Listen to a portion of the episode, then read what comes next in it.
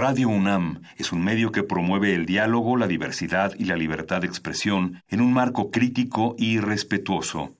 Los comentarios expresados a lo largo de su programación reflejan la opinión de quien los emite, mas no de la radiodifusora.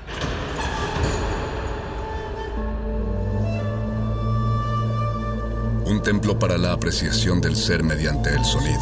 mediante el sonido. Para nosotros. El sol sale durante la noche.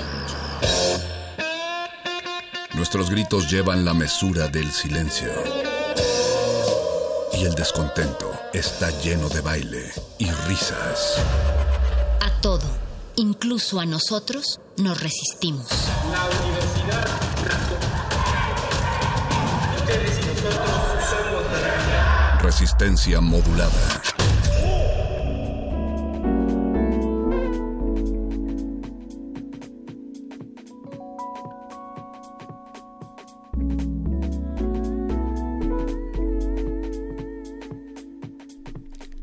Han venido. Invaden la sangre, huelen a plumas, a carencias, a llanto, pero tú alimentas al miedo y a la soledad, como a dos animales pequeños perdidos en el desierto. Han venido a incendiar la edad del sueño. Un adiós es tu vida, pero tú te abrazas, como la serpiente loca de movimiento que solo se halla a sí misma porque no hay nadie. Tú lloras debajo del llanto, tú abres el cofre de tus deseos y eres más rica que la noche, pero hace tanta soledad que las palabras se suicidan.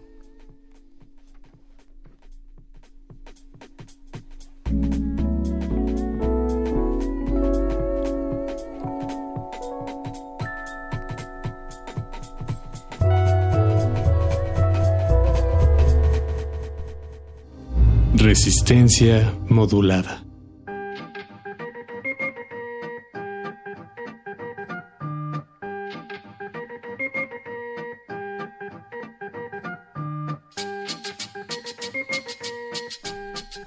Y es así con las letras de Alejandra Pizarnik, el poema Hija del Viento, que inauguramos la noche y les damos la bienvenida a Resistencia Modulada. Esto es radio pública y universitaria totalmente en vivo, que se transmite a través del 96.1 de FM cuando son las 8 de la noche con 4 minutos, dice el reloj de puntos rojos que se encuentra del otro lado del cristal.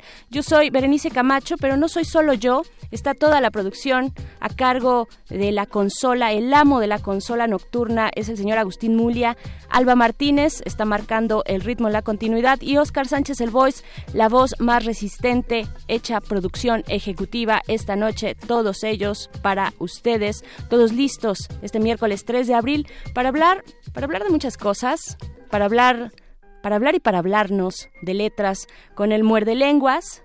Hoy Mario Conde y Luis Flores estarán eh, conversando sobre los grandes plagios de la literatura, de la de esta delgada línea entre el homenaje y el plagio, o si no cómo se hacen, cómo se hace escuela en la vida.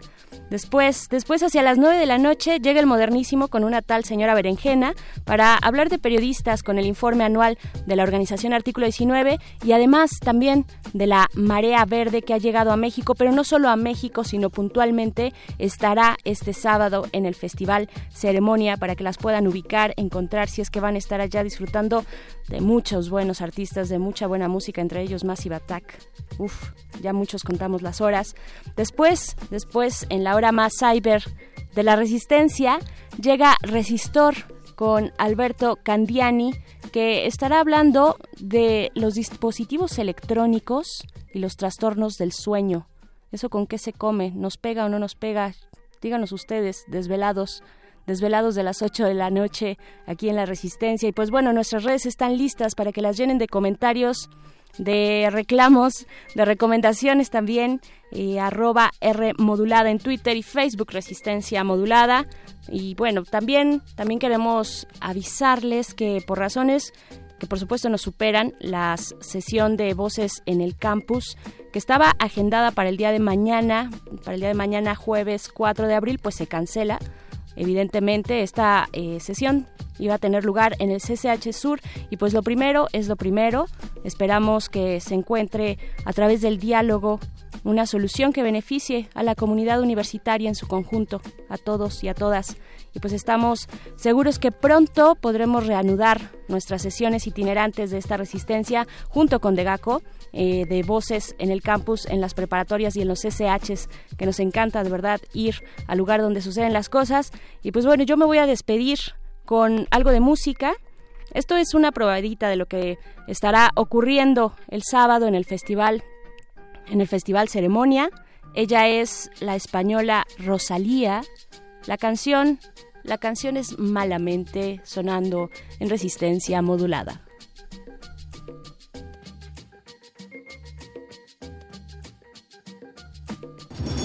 Resistencia modular.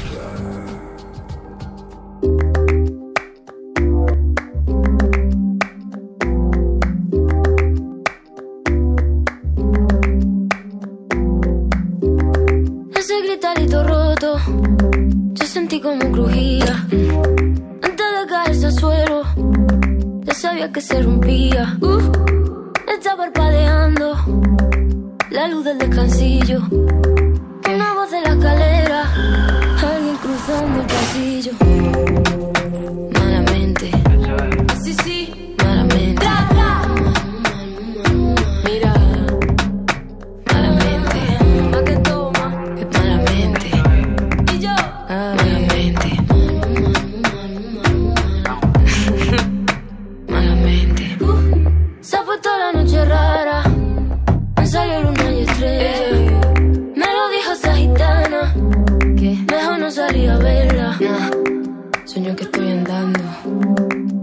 Puente que la acera Mira, mira, mira, Cuanto más quiero cruzarlo. Va.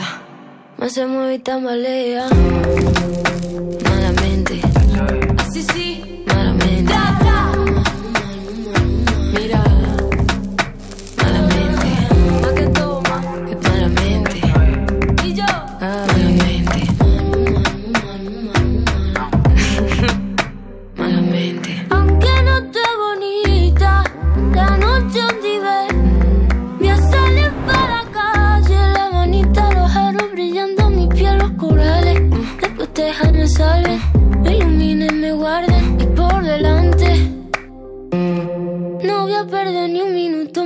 en volver a pensarte.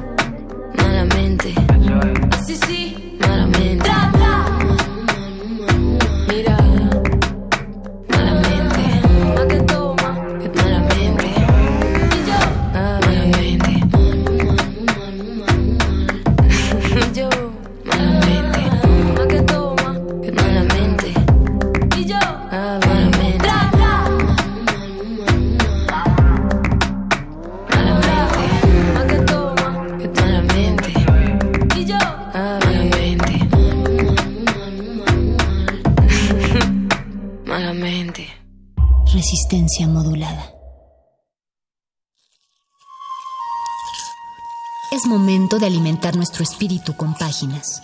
Las letras son la botana del alma.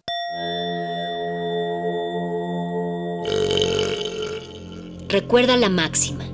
Los libros son como los tacos. Aún los malos son buenos. Muerde lenguas.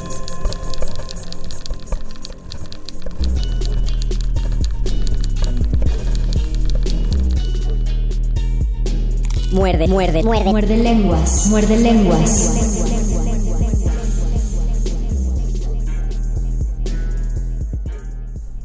Ya son las 8.11, ya es el 3 de abril, ya empezó el muerde lenguas de resistencia modulada Luisito Flores. Mago Conde, vamos a tener un tema bastante escabroso, pero si lo vemos a lo largo del tiempo se darán cuenta que no existe ese terrible pecado. Llamado plagio. Ese Llamado es el, plagio. Ese es el muerde lenguas del día de hoy. Si ustedes quieren comentarnos a propósito de, de lo que ustedes conozcan o lo que ustedes identifiquen como un plagio o un homenaje, hasta dónde estamos plagiando, hasta dónde, estamos siendo intertextuales, hasta dónde estamos copiamos citando. y cuando estamos homenajeando. Pueden escribirnos en nuestro Facebook Resistencia Modulada. O tenemos un Twitter, arroba Rmodulada. No les damos el teléfono del WhatsApp porque no lo tenemos, ya no nos dejan usarlo desde que subimos historias pornográficas a los estados de WhatsApp. Es Pero decir, libros intonsos. les quitamos el celofancito. Se le- les quitamos el celofancito y pues se veían ya leídos. Sí, estuvo, estuvo muy hardcore. En, en fin, pues ya es, por eso no nos dejan usar el WhatsApp. Pero aquí estamos en su muerde lenguas de confianza eh, para, pues, para empezar a, a continuar el tema que se había empezado el lunes pasado.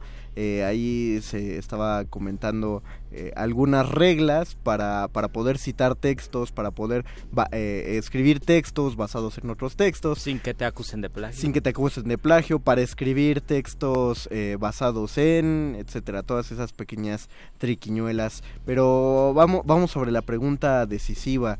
¿Existe tal cual el plagio? Si podemos...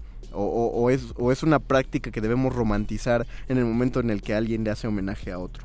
Porque si ustedes revisan la literatura o volteamos a ver los temas, los grandes temas, nos damos cuenta de que no existe nada nuevo bajo el sol, existe un a veces un tratamiento distinto que por diversos matices o por diversas eh, escuelas de repente no es que sea a veces un plagio sino es que muchos escritores terminan escribiendo lo mismo terminan escribiendo de lo mismo pero esto ha ocurrido desde hace mucho tiempo. Incluso antes de que se llamara plagio yo no sé históricamente en qué momento se le puso el nombre de plagio pero antes de que fuera plagio se le llamaba solamente tópicos y todos los escritores tenían que desarrollar un tópico de, de algún escritor casi siempre de la época clásica grecolatina.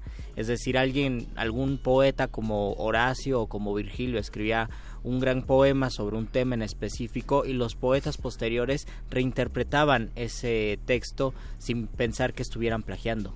Entonces, en, en ese sentido, yo creo que no, no, se, no se puede pensar que es un plagio, tal vez ni siquiera un homenaje, si no era parte de una poética. Tal vez en este momento donde hay más individualismo, sí pensemos que todo lo que se hace y se parece a lo que hizo el compañero es plagio.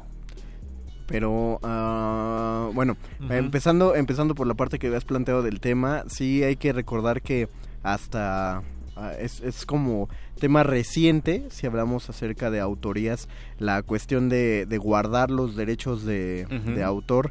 Eh, una cosa que se decía el lunes es que recuerden que las ideas no, no tienen copyright, no hay manera de registrar una idea, entonces no se considera plagio si alguien escribe una obra sobre Orestes y luego otra persona escribe otra obra sobre Orestes y luego otra, por eso hay 30.000 edipos. Eso no se puede registrar en derechos de autor. Eh, La única manera de prevenirnos es no decir nuestras ideas antes de tiempo. es, tam- es también lo que se mencionaba, no le anden ahí contando a su amigo el, el escritor. No le llamen la llamarada Homero antes de tiempo, por favor. Exactamente, no, no, no, todo, eh, ahí sí mejor eh, guardárselo y ver quién lo publica primero. Más bien, eh, era todavía to- una cuestión como de honor y de hecho en el siglo, en el siglo de oro se aplicaba una especie de plagio a la inversa. Eh, uno escribía un texto y se lo adjudicaba a un autor de mayor reconocimiento. Ese es Oh. el asunto con un montón de obras de, de Lope. Eh, se sabe, sí se le reconoce la autoría de unas 700, se le adjudican 1800. Ay, cañón. Pero la cosa está ahí, eh, se la adjudican porque sí, fueron publicadas y se decía escritas por eh, Félix Lope de Vega, el Fénix de los Ingenios, pero pues Lope decía, eh, yo jamás he escrito esto. ¿Por qué, por qué los autores hacían esto? Eh, si firmaban, en, si mandaban a publicar su libro y lo firmaban con el nombre de un autor más reconocido, pues era mucho más fácil que se vendiera. Fíjense qué curiosa, eh, qué curiosa manera de concebir el arte que uno creaba. Te interesaba que fuera leído y que fuera utilizado, independientemente de si te lo reconocían como tuyo. Independientemente de si te ibas a inmortalizar, como ahora tenemos la idea. Ah, exactamente. Entonces hay un chorro de autores que llegaron a nuestros días gracias a que escudaron su obra como de Lope, como de Quevedo, porque le pasaba también a, a Quevedo, a Francisco de Quevedo, como de... Incluso Garcilaso también. Hay un libro que se llama Fiore di Sonetti. Es un libro importante para comprender la naturaleza del, entre comillas, plagio de los siglos de oro, donde existen como cinco o seis temas importantes, ¿no? La muerte, conservar, eh, más bien fijarse que todo es pasajero o pensar que la belleza física se va a acabar en algún momento y todo ese tipo de, de, tópicos son tratados casi de la misma manera o con casi con el mismo tratamiento de, de recursos a veces por distintos poetas entonces uno encuentra un poema que habla sobre disfruta de tu juventud, el carpe diem, disfruta de tu juventud porque después se va a acabar. Eh, y uno encuentra poemas tanto en portugués, en italiano o en español casi todos con el mismo tratamiento, ¿no? Y no se puede hablar de un plagio. Bueno, pero en este libro hay un importante poema, más, más, bien hay un curioso poema que es muy malo, es un soneto muy malo, mal medido, mal rimado, que se le adjudica a Garcilaso de la Vega. y un buen lector ajá, puede decir lo que quiera, pero jamás diría que ese es un soneto de Garcilaso. Es como el poema de eh, si, si antes hubiera sabido, la, la que se lo adjudican a Borges. ¿no? Que se lo adjudican a Borges de... y, hay, y hay muchos, hay muchísimos. Ah, incluso hasta podemos hacer una lectura poética de, de versos que son de Borges y que en realidad no son y se los adjudican porque saben que así lo van a pues se va, se va a difundir y van a conseguir una una tierna reflexión una, una tiernita reflexión. Eh, hay un, hay, había una corriente artística, que trato de acordarme exactamente el año, creo que es anterior a todos estos siglos, que era el Ars Antiqua, justamente donde el autor valía tan poco que no ni siquiera firmaban.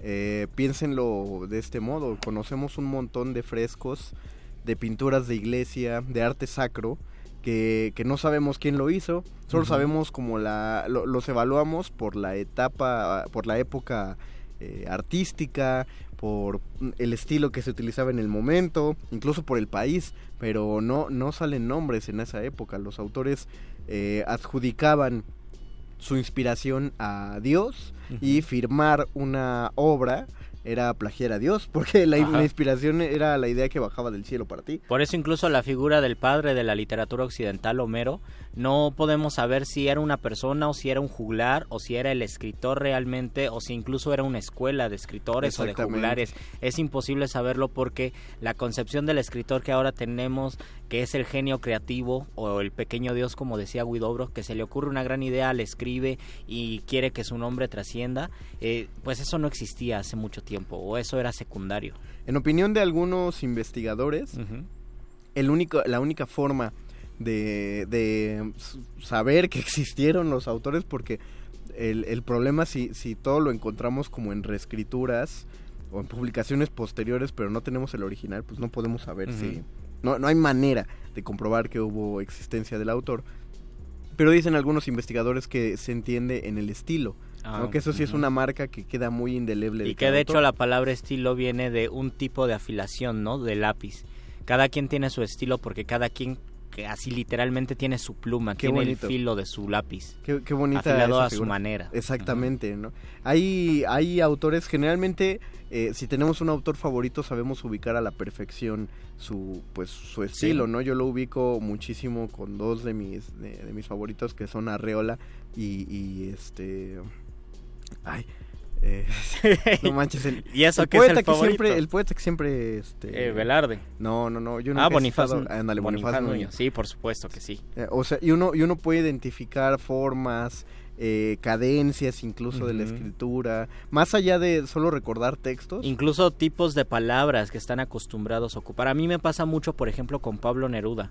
Pablo Neruda siempre tiene palabras como profundo, como amasar, como trabajar, como elaborar. Hay muchísimas palabras eh, como de una terminología manual y esto pues se fue ahondando conforme iba iba el paso pues iba creciendo como poeta. Es decir los muchos libros que publicó después de 1950 habla mucho de amasar, de amoldar, de trabajar, de elaborar y ese es el Neruda que ya tiene que ya tiene un estilo y que inmediatamente al momento de leer uno dice este es Pablo Neruda y por lo tanto si llega un texto que se le adjudique bueno o malo uno podría un buen lector tal vez un buen lector de Pablo Neruda podría decir esto no es Pablo Neruda como leer Arreola es eh, uno lo ve lleno de alegorías de alegorías muy afortunadas eh, de de juegos como de estilo fábula, incluso de personalizar objetos y animales. Un- una cuestión también enigmática. mucho en enigma, una textos. un este un, un ritmo muy fluido y, y cautivador Ujú. en los textos. O sea, mucha es como el tío que te platica algo y está muy interesante todo lo que te Ajá, cuenta. exacto, y lo platica bonito, además, Sí. deja tú que solo esté interesante, lo platica lo platica bonito. Y también a mí me pasa con Borges y con muchos de los poemas que se adjudican a Borges y que yo he leído con cuidado. Digo, no, de- definitivamente no. Y creo que ya en este momento puedo leer algún poema adjudicado a Borges como el de sería menos, si fuera a morir mañana sería menos rencoroso o perdonaría más, disfrutaría más de la compañía. Digo, jamás eh, lo escribiría Borges, aunque el tema sí es algo que podría escribir Borges con otro tratamiento, pero ese tipo de manejo pues discursivo jamás se le habría, se le habría ocurrido. Y hay uno, por ejemplo, de Neruda, que es el de Muere lentamente, que es de un escritor, una creo que una poeta brasileña.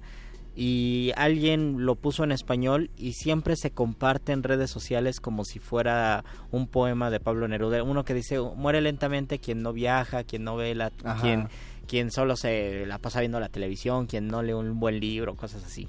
Eh, y hay uno que se le adjudicaba a García Márquez, que era, que por cierto ya en dos semanas cumple cinco años de, de Oh. fallecido, eh, que era el de, el del, ¿cómo se llaman estos muñecos? El muñeco ventrílocuo. Eh, no, creo que era la marioneta. Un Ajá. poema que habla de una marioneta que si yo fuera humano, como ustedes, aprovecharía la vida y viviría mejor y sería muy feliz. Mm. Y te contaban la historia. Este se hizo viral antes de las redes sociales, se hizo viral eh, por correo electrónico. correo Y te electrónico. contaban la historia. Eh, está muy enfermo García Márquez, está hospitalizado y este es el último texto que escribió, compártanlo. No, ah, no, y además este es el último poema que escribió.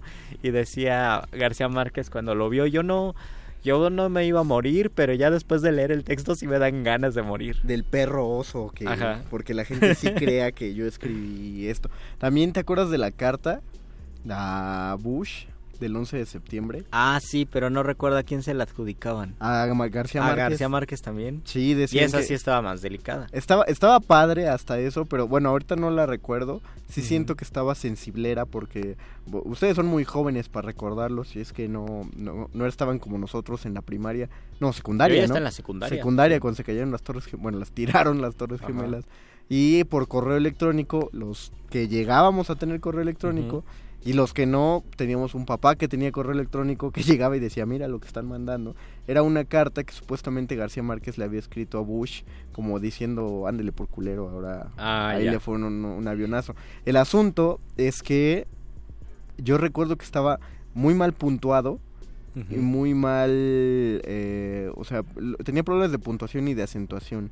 La ortografía estaba bien, pero esa, esa clase de datos te, no sé por qué no nos hacían dudar. Revelaban también. Revelaban, porque si, supuestamente García Márquez la había soltado, pues bastaba un copy-paste para que lo sacara sin errores, ¿no? Pero eran los albores del Internet y le creíamos todo. Sí. Ah, eh, el- hubo un momento, todavía quizás, pero hubo un momento donde el internet era una figura de autoridad, donde uno no, o sea, uno no ponía en duda jamás que le inyectaban sida, Sida a las, las naranjas, naranjas, y te vendían el jugo. O sea, yo hace cuatro o cinco años en un taxi me dijo, oye, ten cuidado, me compré un jugo de naranja, yo lo estaba disfrutando muchísimo. Y me dijo, ten cuidado porque me dice mi hija que allí en el internet dicen que le están inyectando sida a las naranjas. Y yo tomándome mi jugo y yo, señor, eso no, deje, deje Eso- que me lo acabe. por Eso lo no se menos". le dice a alguien que se está echando Sí. su juguito. De... Pero eh, esta Naranja. cuestión, esta cuestión del plagio también es importante reflexionar qué tanto tenemos de estilo y qué tanto hay muchas influencias que pues que han nutrido nuestra escritura, bueno, los que los que les gusta la escritura. Y a veces hay un estilo que puede salirse completamente de todas las influencias aunque uno haya absorbido las influencias, pero eso es importante porque un compañero que ha sido jurado de muchos premios me dice, lo que más yo percibo al momento de leer los textos que llegan a algún premio de, el- de poesía específicamente es las lecturas que hay detrás eso se nota muchísimo cuando uno lee a un compañero se nota cuáles son las lecturas que está leyendo y además cómo lo está leyendo Exacto. Eso, Entonces, eso es bonito. no es no es plagio propiamente sino es es una influencia y uno Y porque son terrenos escabrosos, uno tiene que saber dónde es plagio y dónde es influencia. Pero ahí, ahí no hay nada que hacer porque en sí, fíjate, es hasta tema de, "Ut, ya lo dije, ya me lo van a robar porque aparte Ajá. lo dije al aire, es hasta tema de cuento, ¿no? Que alguien consiguiera un estilo puro siendo buen escritor a raíz de no haber eh, leído nada, ¿no? Que no, nada, ni una sola cosa. Que es uno de los mitos de tal vez de la secundaria o de la prepa. Yo ya no leo poesía porque no me quiero influenciar por otros. Quiero que salga mi voz. Pero aparte, eh, ahí, ahí hay otro gran problema. Tendrías que ser una persona absolutamente aislada y haber aprendido a leer y escribir a partir de un diccionario. Sí.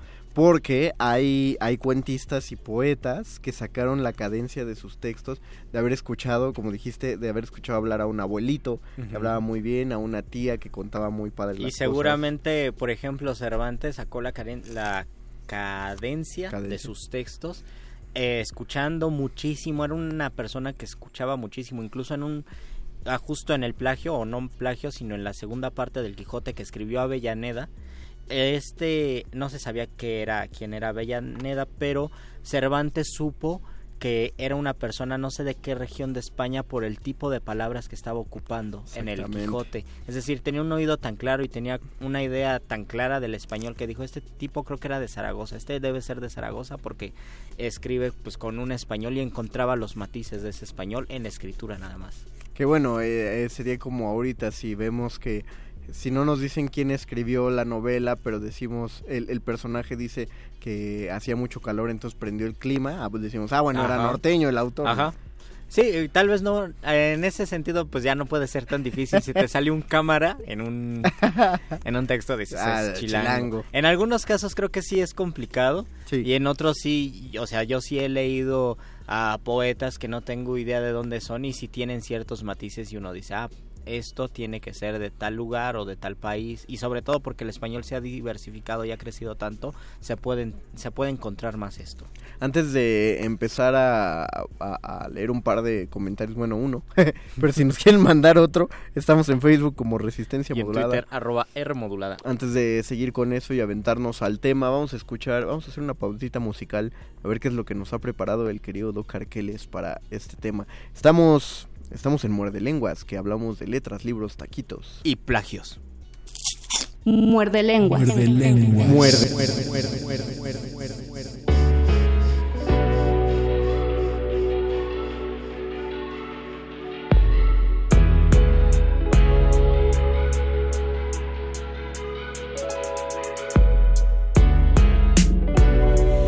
No soy como tú, soy prudente. Yo no voy en esa dirección.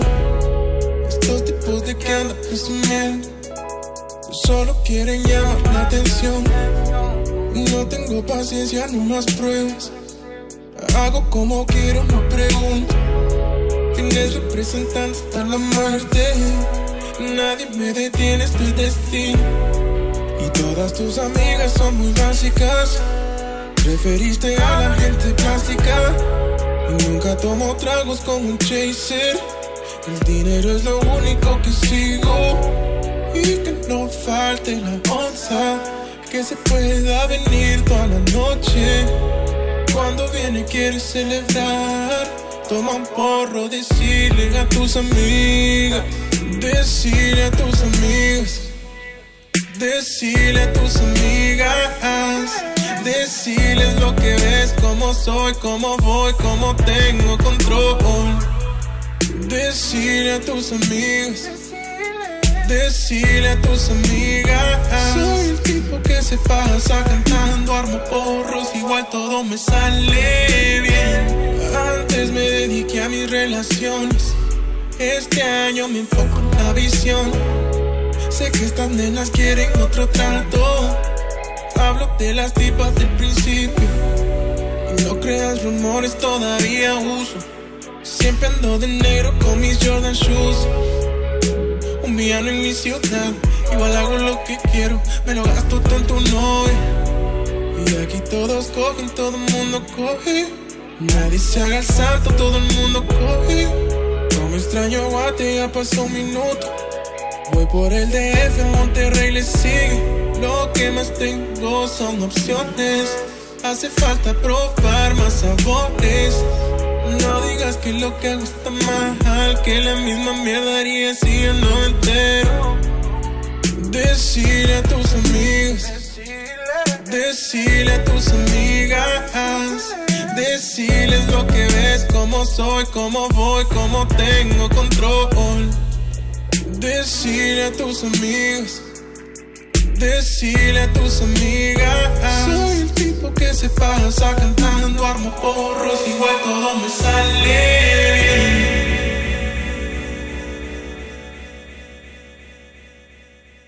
Muerde lenguas. Muerde lenguas. Muerde lenguas. Escuchamos Decile de Jessie Baez, que en realidad pues es un cover de una canción en inglés. Hay que después buscar la rola en inglés y pues hacer equipos de tres y comentar cuál es mejor. Incluso también ese sería un buen ejercicio, juntarnos y comentar si es mejor el plagio o si es mejor el original. Yo, por ejemplo, en los talleres que imparto les llevo algún texto de un tema eh, y, y a veces hasta de un, de un tratamiento específico del tema. Por ejemplo, yo colecciono poemas de moscas o colecciono poemas de piedras o poemas de mariposas y les comparto, ¿no? Por ejemplo, los de las piedras. Les digo, así veía la piedra Neruda, así veía la piedra Simborska, así veía la piedra un poeta brasileño y ya discutimos y, y también me dan impresiones de qué poeta sienten que está más cercano a la piedra o cuál nada más lo está ocupando como pues, un motivo para hablar de esa persona. es es interesante el ejercicio, no es plagio, son temas que se desarrollan y que cada poeta lo desarrolla, como dijimos, con su estilo. ¿Sabes qué siempre quise hacer en los talleres de literatura?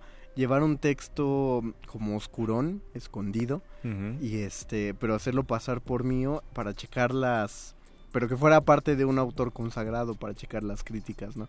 Eh, porque siempre tenía la idea de que nos es muy difícil en nuestros iguales identificar un texto bien hecho solamente porque son nuestros iguales, ¿no? Los mismos del taller.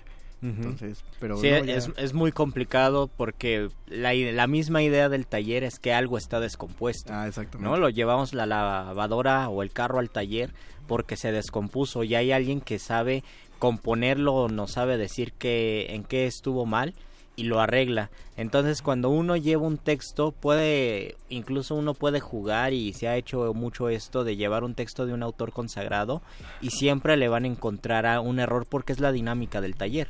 Eh, De entrada está descompuesto tu texto y lo tenemos que arreglar.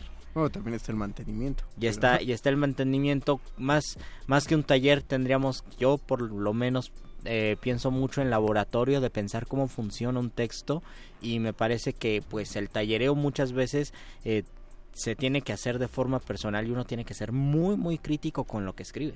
Nos dice Eduardo Nájera. Gracias Lalo por llamar. Que llamó a la cabina y saludó al Voice. Dijo, el mejor homenaje que le han hecho a Batman ha sido en Los Simpson, Batman. Oh, no sé, no sé si quieras decir algo al respecto. No, no, Este bien, también bien. dijo que el de los 60 no estaba nada bueno. Yo alegué que el Batitwist es memorable y creo que es una de los, pues del... Dime, no- tre- dime tres villanos que salieron sé. en esa serie. Solo sé que salió el Joker y solo sé del Batitwist Muy y bien, ya. muy bien. Descanso, eh, re- eh, la defensa descansa con eso. Este, estamos hablando acerca del plagio. Eh, ustedes cuéntenos qué sentirían. ¿Tú qué sentirías, Luisito? si- Yo ya lo he vivido. Ah, te han plagiado. No, yo he plagiado. No, no es cierto, amigos. Este, me han plagiado. ¿Qué se me han siente? plagiado. Pues yo sentí que era un homenaje.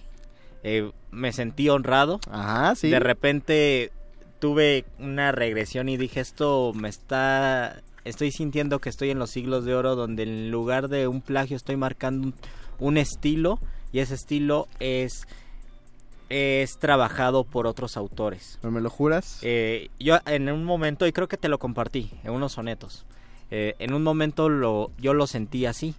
Después, después de platicarlo con mucha gente, me dijeron, no, pues es un plagio y tú tienes que defenderlo, ¿no? Aunque esta persona te caiga bien o lo que sea, tú tienes que decir que pues está copiando todo el estilo, porque incluso había versos que eran iguales, o sea, no le había cambiado nada.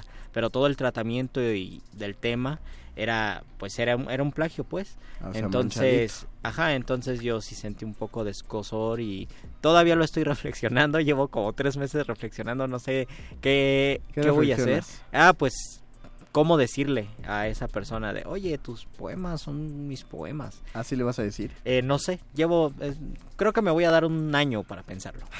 Pero se va a publicar el libro. Luis. Eh, esperemos que no.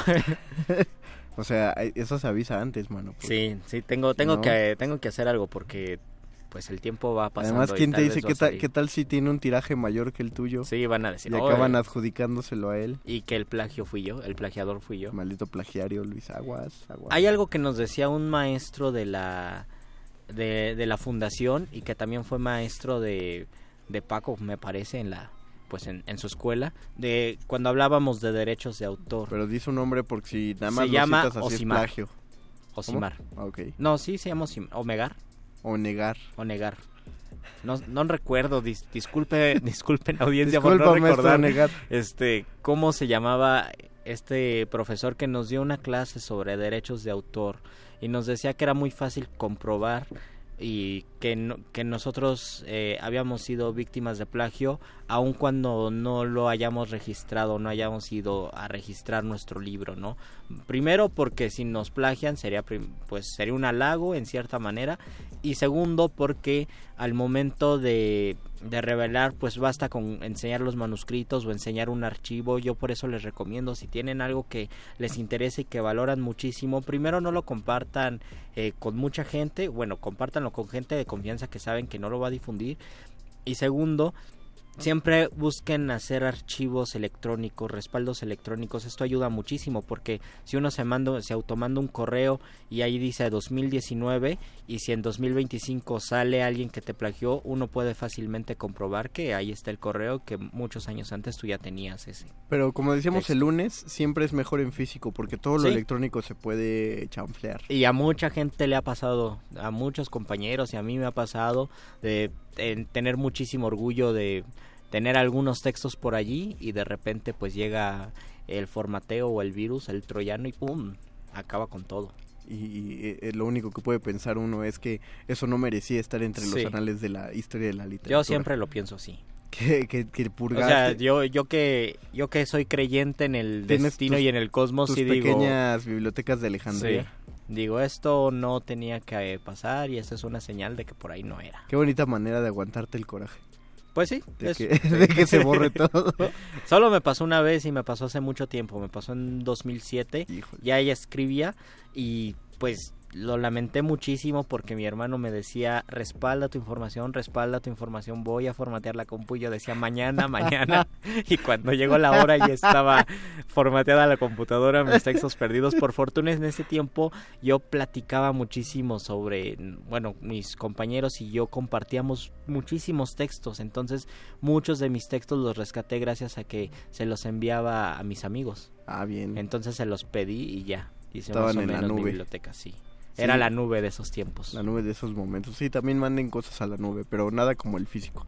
O sea, Por en última favor. instancia todo se puede perder, ¿no? pero pero traten de tener sus, sus respaldos. Traten ahí. de tener sus respaldos y traten de ser cuidadosos, sobre todo si sienten que es una gran idea lo que tienen o es un texto muy valioso, pues sí, eh, primero pues no, no, lo- no lo vamos a poner en duda y por lo tanto también deben tener cuidado de que esa obra pues que lleve su nombre porque pues en estos tiempos es un honor que tu obra tenga, tenga tu nombre. Ahora, hay varios ejemplos de peces gordos del, pl- de- del plagio, de la literatura que los les adjudican haber incurrido en plagios. Así es. Como Carlos Fuentes. Como Arturo Pérez Reverte. Ah, Pérez Reverte. Pero Pérez Reverte está como en tres. Sí, sí, de- tiene, tiene un historial fuerte. Tiene un historial fuerte de, de- de presuntos plagios. Este. Como Peña Nieto. José Saramago, Peña Nieto, su tesis, buena parte de su tesis. Sí, imagínense, estaba- y esa sí es comprobable. Pero, bueno, no sé, o sea, incluso en su momento cuando salió la noticia, yo sí dije, bueno, me lo esperaba. Pero no se me hizo como tan grave. al Eh, sí, no, bueno. o sea, yo- claro, estaba ostentando un cargo público con un título Sí, que no se merecía. sí, Sí, sí. pero le corresponde, le correspondía a la universidad en cuestión aplicar el. O sea, o sea, la, la la universidad tenía que decir, te vamos a retirar el título. Sí, pero pues a ver, eh, así lo odies, sé tú la institución que le quita Sí. el título al presidente. Sí, no, o sea, se tenían que aventar un tiro muy grande que Sí. no se podía. Eh, yo recuerdo que en ese tiempo estaba haciendo mi tesis y sí me, sí me, sí me dolió. Dije, ay, cañón, yo, yo no estoy, o sea, yo, yo estoy chambeando y, y no, no estoy plagiando, ¿no? ¿Por qué, ¿Por qué pasa este tipo de situaciones? ¿Y hay otros que han plagiado? Eh, sí, sí hay varios, pero Yo, bueno, yo bueno, hay, hay también un académico de, de la... Nombres.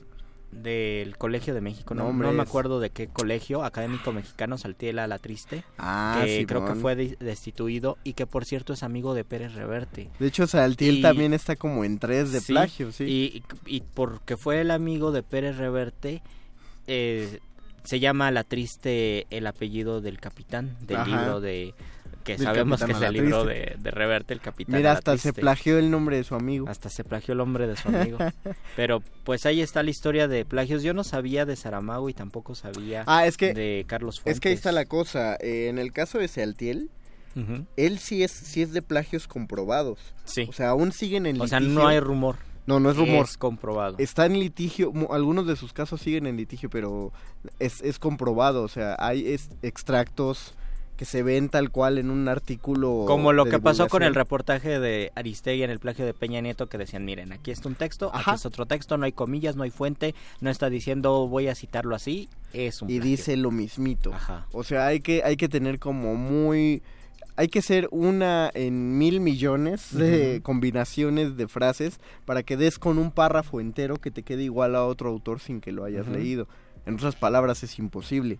Y con el señor Alatriste, pues sí se le ha confirmado que, que sí, extrajo, sustrajo más bien párrafos enteros para incluirlo, incluirlos en publicaciones Sin darle suyas. el crédito a la otra persona. Y la, exacto, y la cuestión es que muchos de esos de esos textos son periodísticos. Oh. Entonces, ese- eso es como lo más lo más grave. Digo, en la en todas las universidades, en todo el ámbito académico son más que conocidos los la- las vacas sagradas que publican textos de sus becarios. Sí.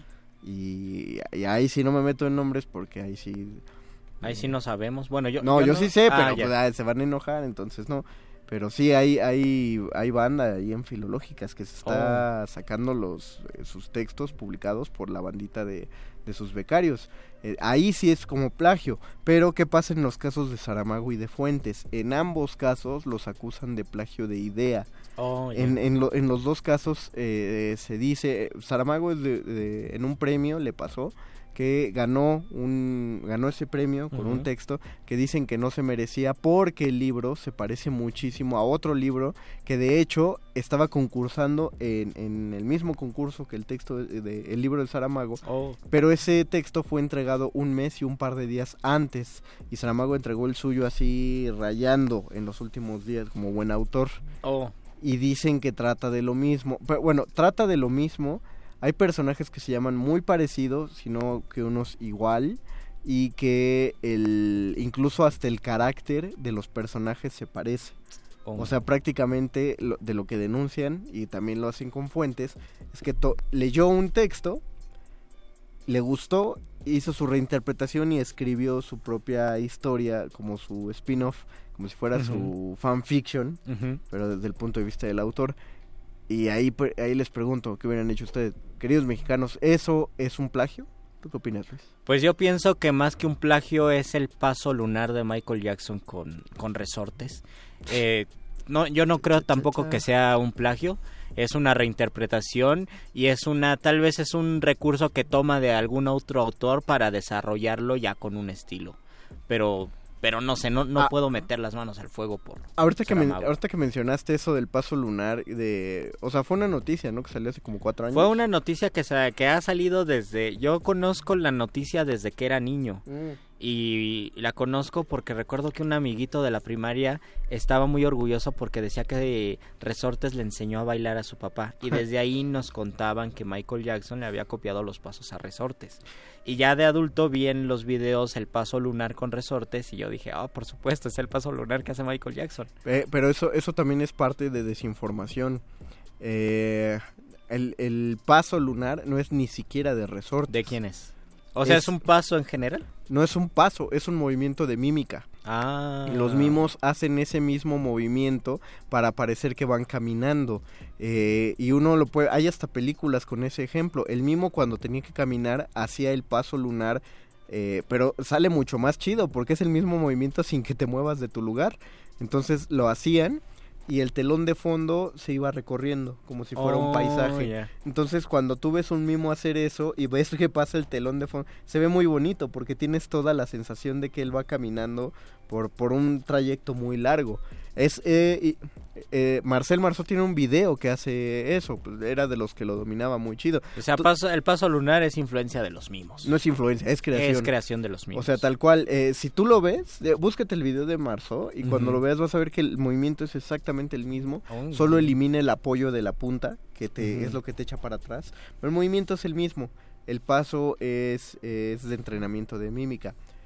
No sé cómo llegar a resortes, eh, probablemente, o sea, no niego que Michael Jackson pudo habérselo visto a él, O pudo... no niego que de ahí ajá. lo sacara. O tal pero- vez sí lo pudo ver de los mimos y resortes. Es muy seguro que lo vio entonces de los De mimos. los mimos, porque pues estaba en la dinámica también de los espectáculos y del show. y de y del clown Y y del del, clown. espectáculo de carpa del momento.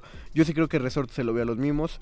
Te digo, incluso creería si Michael Jackson se lo vio a Resortes, pero hay que tenerlo en claro, no puede ser plagio porque no es original de Resortes. Entonces, yo eh, en la cuestión que planteé, yo no creo que sea plagio. O sea, Ni- es, exact- es, lo, es lo que decías Ni Michael Jackson ni Saramago. ni Saramago ni Fuentes. Es lo mismo que tú decías al principio del, del programa. O sea, uno, uno lee un texto y lo reinterpreta. Ahí sí es un homenaje. Lo que les duele es que, imagínate, tú escribes un poema y te lo reescribe quien te gusta. Gonzalo Celorio, Ujú. como que te lo hubiera escrito, ¿no? Eh, y lo- que te hubiera dolido sería que, pues, obviamente lo escribió mejor, ¿no? Sí. Tu mismo tópico, eh, incluso pudo tomar algún verso que te quedara particularmente luminoso. idea. Sí. Eh, incluso, pues, parecidón, ¿no? Muy parecido. Y reescribe tu poema, pero le queda mucho mejor y lo pone a su nombre. Claro que va a doler. Por supuesto, por supuesto que duele, pero para todas las dolencias escucharemos al doctor Arqueles después de una rola. Venga. Muerde, muerde, muerde. Muerde lenguas. Muer-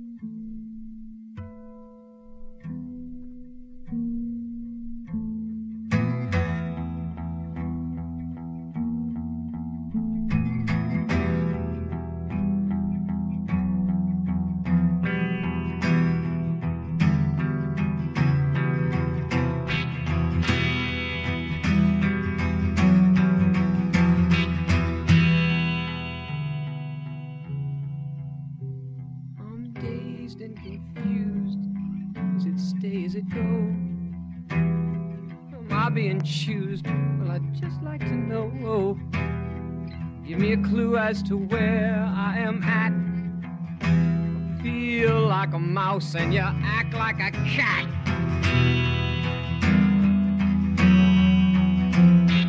I'm dazed and confused, hanging on by a thread.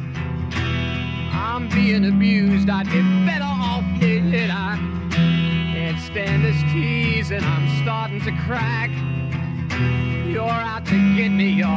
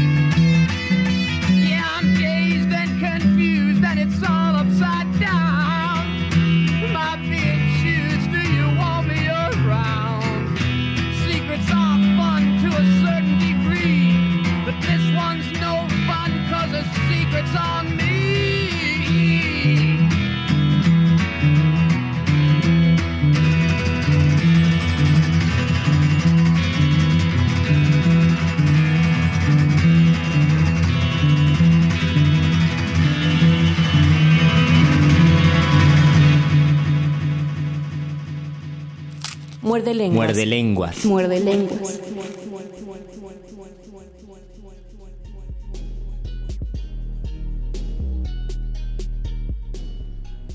Escuchamos mareado y confundido.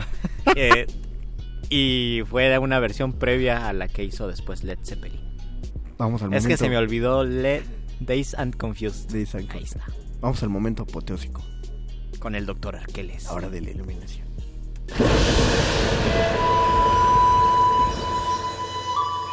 La cúspide filosófica de la lógica mítica. Un cúmulo eléctrico para la cómica fáctica. La hora de la iluminación. Con el doctor Arqueles. Bienvenido, Doc. ¿Cómo le va? Buenas noches. Qué bueno que estén. Me va requete bien, Mario Conde. Ah, de eso es demasiado bien. Sí. Bueno. Doctor Arqueles, usted que sabe de todo, si no lo inventa, bueno, siempre lo sabe. ¿Usted qué opina del plagio? ¿Sí es muy malo, es fatal o hay muchos matices? Pues tiene muchos matices y sobre todo tiene una función jurídica muy particular. Y para hablar de ello, me gustaría citar una frase muy famosa de un filósofo inglés de nombre Alfred North Whitehead. Pero ya que estamos en el ámbito, tradúzcalo español. Alfredo. Sería Alfredo Norte Cabeza Blanca. Oh, qué bonito. El señor Alfredo Norte Cabeza Blanca dijo lo siguiente. Toda la filosofía occidental, es decir, la filosofía europea, es una serie de notas a pie de página de la filosofía platónica.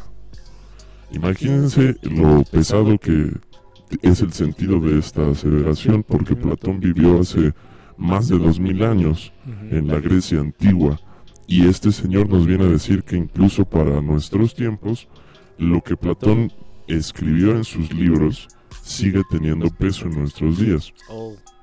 ¿Por es qué? decir, de una manera nos volvimos plagiarios. Sí, Ah, y sobre todo retomamos no solo de Platón, sino de muchas otras tradiciones. El mismo Platón fue una persona educada en los misterios pitagóricos. Y Pitágoras estudió, se dice, con los egipcios, y los egipcios de alguien tuvieron que plagiar y aprender. A lo que voy es que finalmente para la constitución de lo que ahora se llama como multiculturalidad, es necesario el fenómeno del plagio, en el sentido de que se generan cruzas culturales y nuevos fenómenos que solo parten de esta relación y de la necesidad de tomar prestado de algún otro pensador o literato o científico para desarrollar mis propias ideas. Otro ejemplo podría ser la, la teoría de la re- relatividad de Einstein. Él finalmente tomó mucho de la famosa teoría de la gravedad de Isaac Newton. Sin embargo, le dio un giro completamente diferente a la misma teoría. Todos los, tanto en el ámbito literario como en, en el ámbito científico, incluso en la vida cotidiana, no es que estemos llenos de plagios ni que nos convirtamos en plagiadores, sino que tenemos influencias y eso se nota muchísimo cuando uno termina hablando como su papá o uno ya recuerda un dicho de su papá y lo dice, no por plagio y tal vez eh, no porque le queramos copiar conscientemente, sino porque existe esto. Yo me acuerdo que mi papá decía un, decía un dicho de falta un burro. Y esta es una historia, me parece, donde uno está contando las cosas, está enumerando y le falta algo y no se da cuenta que el que falta es uno mismo. Esta, esta historia aparece en Don Quijote de la Mancha. No sé de dónde la sacó mi papá, pero sé que existe una historia an- antiquísima de muchos años que ha pasado de generación en generación y así como le llegó a Cervantes, le llegó a mi papá y a mucha gente. Y este es el asunto precisamente con cómo se disgregan a veces los fenómenos culturales o las tradiciones. Normalmente se conforman estructuras y prácticas sociales o de comunidad que nombramos como paradigmas porque son aquello que nos es más más común, la regla que seguimos, las normas que nos parecen. Y, además hay una cosmovisión occidental que nos ha encaminado a pensar en el plagio o a pensar en la eh, autonomía de las ideas. Y por ejemplo, en el México mesoamericano, eh, mucho, del, mucho de las ideas y del proceso es de comunidad. Dice un profesor que cuando fue a la Sierra Norte de Puebla a, a pues creo que les puso un examen a gente que practica el, bueno, son hablantes del náhuatl nativos, les dijo, van a hacer este examen y cuando se salió y regresó al salón, estaban en círculo realizando el examen todos juntos. Y el maestro dijo, no es individual, tienen que estar cada uno sentado en su silla y no tienen que ver a su compañero y ellos no entendían, decían, pero ¿por qué va a ser individual si entre todos lo podemos hacer mejor que individualmente? La mayoría de las antiguas tradiciones así eh, la pitagórica, las tradiciones hinduistas, el taoísmo, eh, muchas, muchas de las primeras llamadas escuelas iniciáticas, por ejemplo, se basaban en la enseñanza de boca en boca. Es mucho tiempo después que aparece la figura de un autor, que además muchas veces, muchas veces son figuras míticas, como Lao Tse o Buda. Son personas que muchas veces se piensa que en realidad fueron doctrinas, fueron grupos de personas que tomaron a esa figura de autoridad para digamos, darle un valor o un peso mayor a su ideología. Como lo habíamos dicho al principio del programa con, bueno, tiempo después con Los siglos de oro y alguien que adjudicaba un texto a otro autor para lo mismo. Nada más para obtener un reconocimiento... Pues qué feo, ¿no? O sea, qué padre, pero qué raro, no, no, no sé, no lo concibo. Es, es curioso este fenómeno, tiene aristas buenas y aristas malas, yo creo. Pues es el fenómeno del autor. Fue, fue buena ¿Qué, conclusión. qué, qué profundo, lo es 2019. Así de, pues nuestra conclusión es que no es ni malo ni bueno. Es todo todo lo lo contrario. Me gustó. Bien, entonces, a mí también. Llegador. Con eso terminamos. Gracias, don Agustín Muli en Operación Técnica. Muchas gracias a Oscar El Voice en la producción. Gracias, Alba Martínez et al. en la continuidad. Y nosotros los dejamos porque ya está aquí listísima y puestísima para entrar hasta sus oídos la señora Berenjena con el modernísimo. No se despeguen, después va a venir Resistor y luego el hombre murciélago. Va a estar chida la resistencia al rato. De acuerdo, Mariconde, de acuerdo. Mientras tanto, nosotros nos vamos, nos despedimos de estos micrófonos. Luis Flores del Mal. El Mago Conde. Y el doctor Arcanes. Última enseñanza del día. El dinero no compra la felicidad. Pero compra libros y tacos. Y eso se le parece mucho. Medítalo.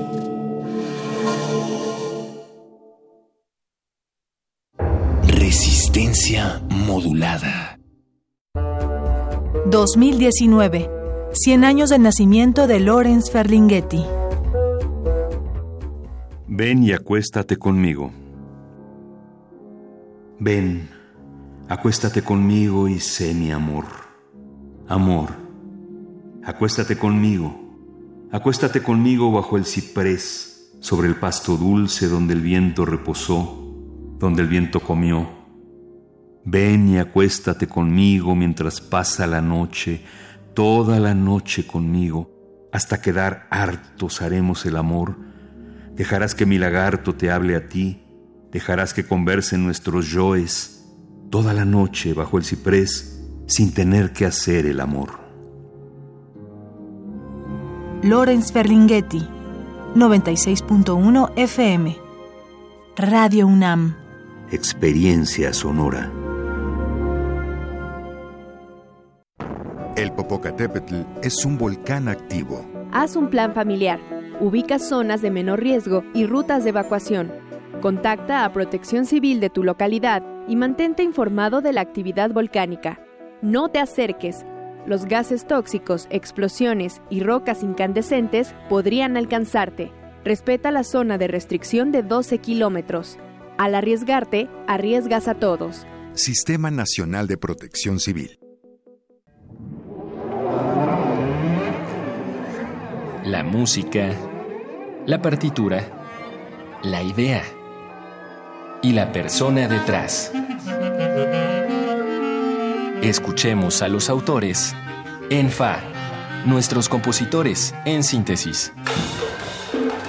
Un espacio de entrevistas a jóvenes creadores mexicanos de música académica. A partir del 4 de abril, todos los jueves a las 11 de la noche, o sintoniza la retransmisión los domingos a las 7 de la tarde. 96.1 de FM. Radio UNAM, Experiencia Sonora.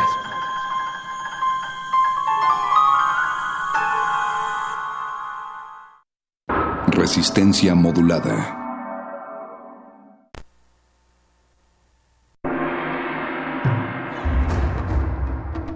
Mente modernísima nunca habla, a menos que sea para mejorar el silencio. Si queremos mover montañas, empecemos por algunas piedras.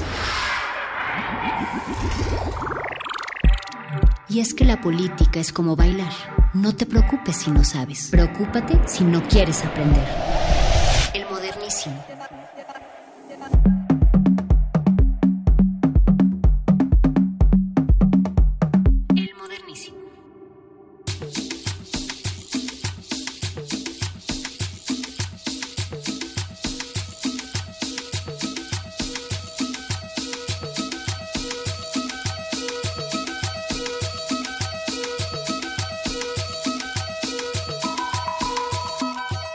Así es, esto es el modernísimo, esa música lo indica y con estos ritmos les damos la bienvenida a este espacio de resistencia modulada en el que ustedes ya lo saben, hablamos de temas que a todos nos conciernen, es decir, aquellos temas públicos pero con un enfoque de derechos humanos y también con altas dosis de salvaje pop.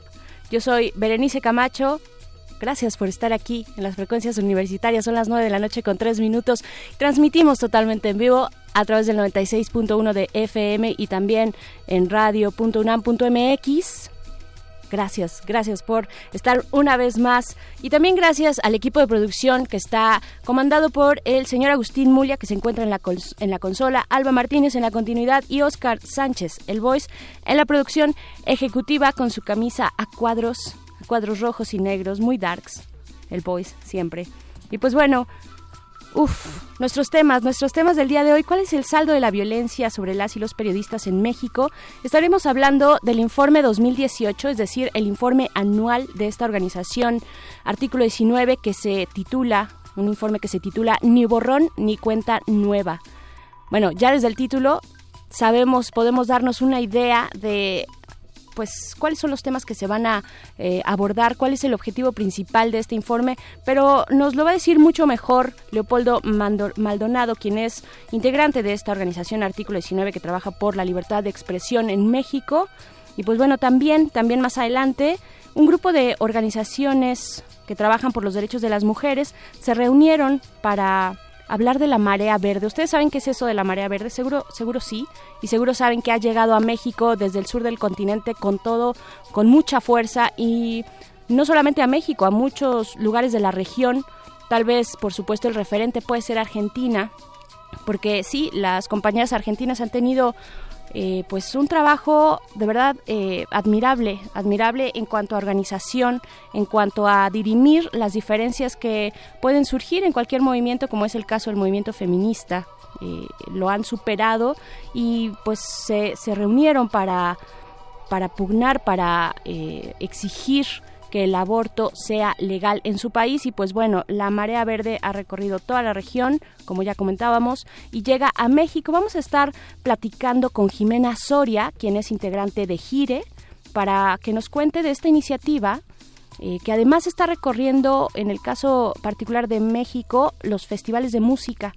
Y este sábado estarán en el Festival Ceremonia. Así es que vamos a ver de qué se trata y cómo ustedes pueden, si es que van a ir a este festival, pues eh, acercarse, juntarse, llevar su pañuelo verde o adquirir uno ahí, porque ellas llevarán, al parecer, dicen por ahí, llevarán algunos pañuelos verdes. Y pues bueno, por último, el colectivo La Lata, eh, en la voz de su integrante Yasmín Delgado, nos va a invitar a un taller muy interesante, el taller Disca, que está próximo a arrancar y que está dirigido a las, las y los estudiantes de esta universidad, estudiantes que viven con alguna discapacidad. Y pues bueno, estos son los temas de la noche para el modernísimo. Manden sus comentarios, manden buenos GIFs también en nuestras redes sociales. Arroba R modulada en Twitter, Facebook Resistencia Modulada, métanse a Instagram, también nos pueden encontrar ahí, pueden ver nuestras caras, saber por qué hacemos radio. Y pues vámonos, vámonos con música, cumpliendo con la promesa de la cumbia y el salvaje pop. Vamos con esto, que es de Sonido Gallo Negro, una colaboración, pues a ver qué les parece a ustedes, una colaboración con el gran Carmelo Torres de Colombia, que dieron a conocer a inicios de este año. La canción es Niño Perdido y esto, esto es el modernísimo. El modernísimo.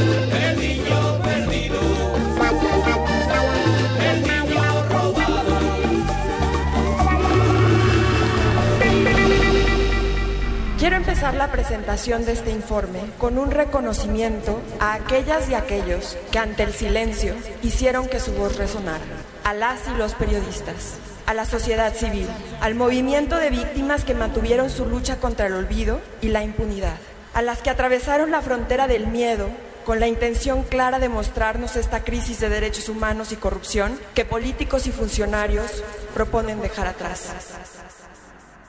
El modernísimo.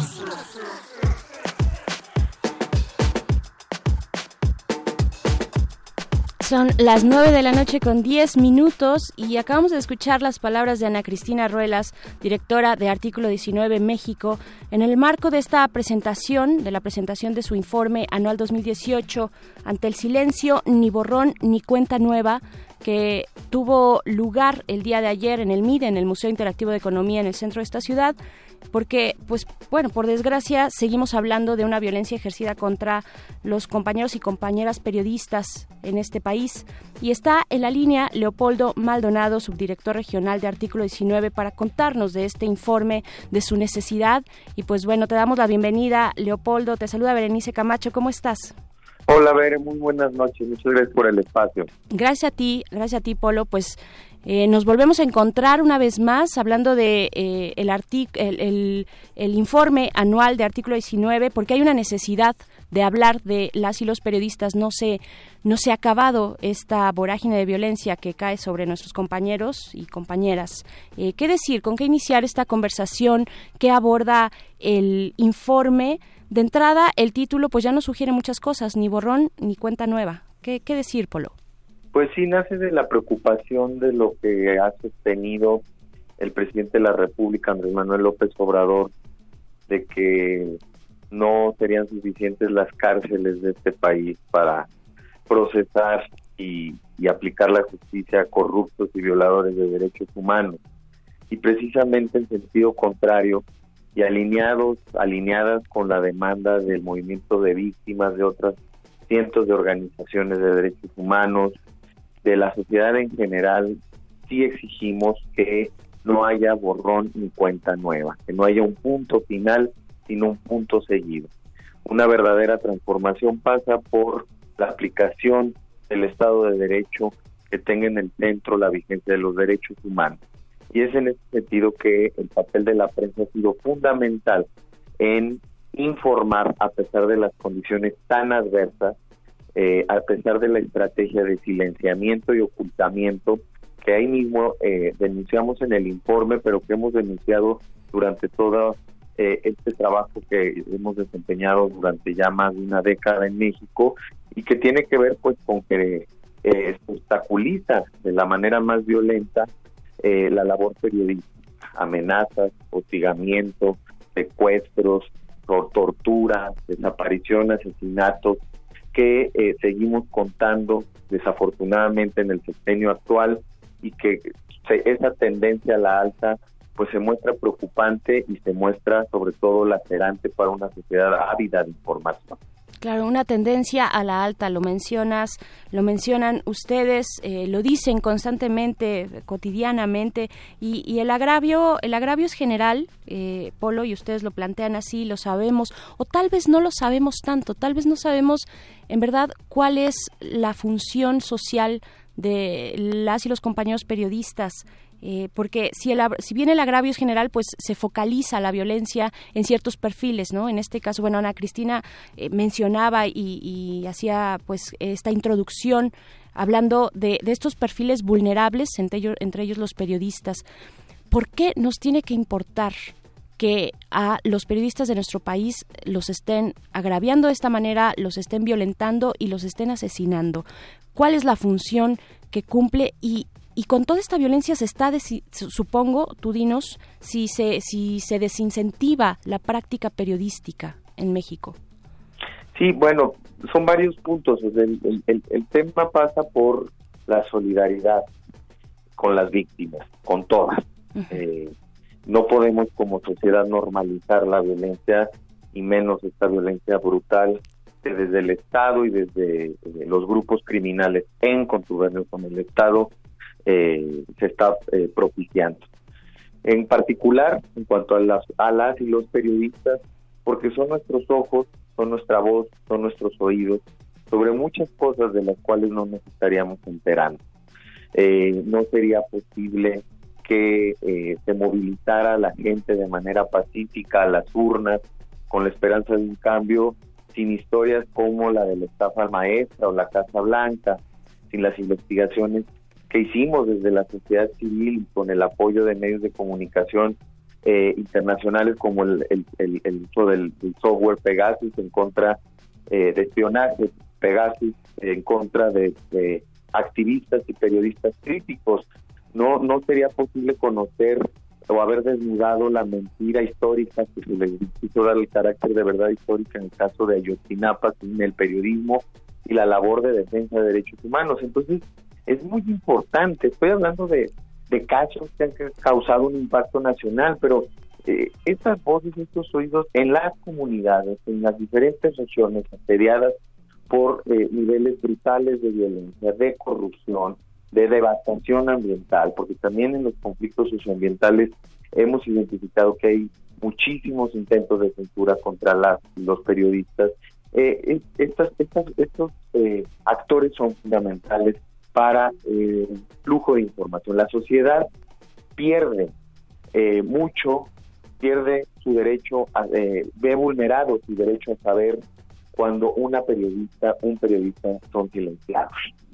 Claro, eh, de pronto creemos que la Ciudad de México es un oasis de protección, de libertades, ¿no? de posibilidad de ejercer los derechos eh, pues de la mejor manera que se puedan ejercer dentro de este país, dentro de las latitudes de nuestro país, pero eh, ¿es, ¿Es cierto eso? y, y, si, y si no, y si, y si ha cambiado, pues cómo esto, supongo que si aquí, si aquí cambia esa situación, si se revierte, si ya no es un lugar seguro, pues en, en los estados de la República debe ser todavía más complicado. ¿Cómo, cómo, eh, pues, cómo pensar en estos periodistas que están reporteando en los estados en condiciones eh, muy complejas, muy adversas, donde tal vez no tienen, no cuentan con seguridad, ¿no? Seguridad laboral y están cubriendo fuentes de delincuencia organizada eh, y, y, de otros temas, ¿no? Que no necesariamente tienen que ser de ese tipo de violencia, sino tal vez eh, de eh, cuestiones fiscales, ¿no? De gobiernos locales y cosas por el estilo. ¿Cómo, ¿Cómo pensar en esos periodistas? Mira, yo creo que la Ciudad de México sí, bueno, ocupa en esta ocasión el, el nada honroso cuarto lugar Mm. en, nuestros registros como la entidad más violenta. Eh, le preceden Veracruz, Coahuila y Puebla. Es la primera vez en cuatro años que la Ciudad de México baja del primer lugar a, bueno, que, no queda o no encabeza esta eh, esta lista de entidades más violentas. ¿no? En, en el caso de Veracruz, pues ya lo sabíamos, no siempre se cometían el mayor número de agresiones, pero sí se cometían las más violentas. Con Javier Duarte se asesinó a 17 periodistas durante el sexenio de Yunes, bueno, el bienio de Yunes eh, fueron asesinados cuatro periodistas más eh, y se mantuvo la estrategia de el control de daños a través de la, la estigmatización pública y la descalificación de las víctimas periodistas diciendo que no tenía nada que ver con su labor, que estaban en mal momento, mal lugar, que era un crimen pasional, que estaban vinculados o vinculados al crimen organizado y de esa manera, mediante un boletinazo, ya habían solucionado el caso de la periodista o el periodista asesinado. Y es una práctica muy recurrente en gran parte del país. Y esto, eh, eh, atendiendo más específicamente a lo que preguntabas, esto genera un efecto silenciador. Eh, vemos entidades como Tamaulipas completamente dominadas por el crimen organizado y nos preguntamos por qué no hay tanta violencia, porque la prensa ya no está publicando, porque está sujeta a la lógica o a la, o a la disyuntiva de la plata o el plomo, ¿no? Está sujeta a la disyuntiva de la plata a través de la publicidad oficial, eh, que se ejerce en todo el país de manera discrecional, incluso a nivel federal, no hay criterios claros de asignación, Pero si no haces caso, también el plomo puede venir por parte del crimen organizado o de funcionarios públicos locales, que son los que encabezan la lista de agresores para artículo 19. No es el crimen organizado el que más el que más comete agresiones contra la prensa, son los funcionarios públicos. ¿Y qué pasa en Tamaulipas? Ya no hay agresiones porque ya es una zona silenciada. Ya entendieron estos códigos escritos. Decía Ana Cristina ayer, las reglas informales que prevalecen son sumamente perversas. Las reglas de la corrupción y la impunidad el problema es que el silenciamiento se está convirtiendo en una epidemia que se está recorriendo por otras entidades del país. Veracruz, que es colinda con Tamaulipas, está siendo silenciada también en Guerrero, en Oaxaca, en Chihuahua. Es decir, es cada vez más común el silencio. Nos contaban eh, con el asesinato de Miroslava Brecht el, el 23 de marzo de 2017, la Sierra Tarahumara perdió una voz en su lucha contra la depredación, en su lucha contra el despojo de tierras, y ya no se habla de lo que hablaba Miroslava, esta eh, emblemática periodista que defendía a los pueblos de la Sierra Tarahumara a través de sus notas. Entonces, evidentemente esto tiene un efecto multiplicador y esto está generando pues zonas en donde ya no se habla de ciertos temas por seguridad. La autoprotección la, la están encontrando periodistas de todo el país en la autocensura. Claro. Vamos eh, a, regresemos a esta parte del informe, sobre todo a los ejes, a los ejes generales que ustedes en los que desglosan este informe, porque estamos hablando del último año de Enrique Peña Nieto, ¿no? Estamos hablando del 2018 con este informe. Eh, ¿cómo, ¿Cómo lo dividieron? ¿Qué vieron en este último año? Pues mira, es, es, es un cierre eh, de, con, con, el último año eh, de Enrique Peña Nieto un poco también marcar las tendencias que ya empiezan a vislumbrarse en el gobierno a 100 días, eh, sobre todo el tema de la descalificación y la estigmatización de la prensa que no es afín al, a la postura oficial, ya que lo hemos platicado en otro momento. Eh, este tema de la descalificación desde el discurso presidencial. Eh, pero digamos, eso lo marcamos más como una cuestión que empieza a preocupar y preocupa mucho.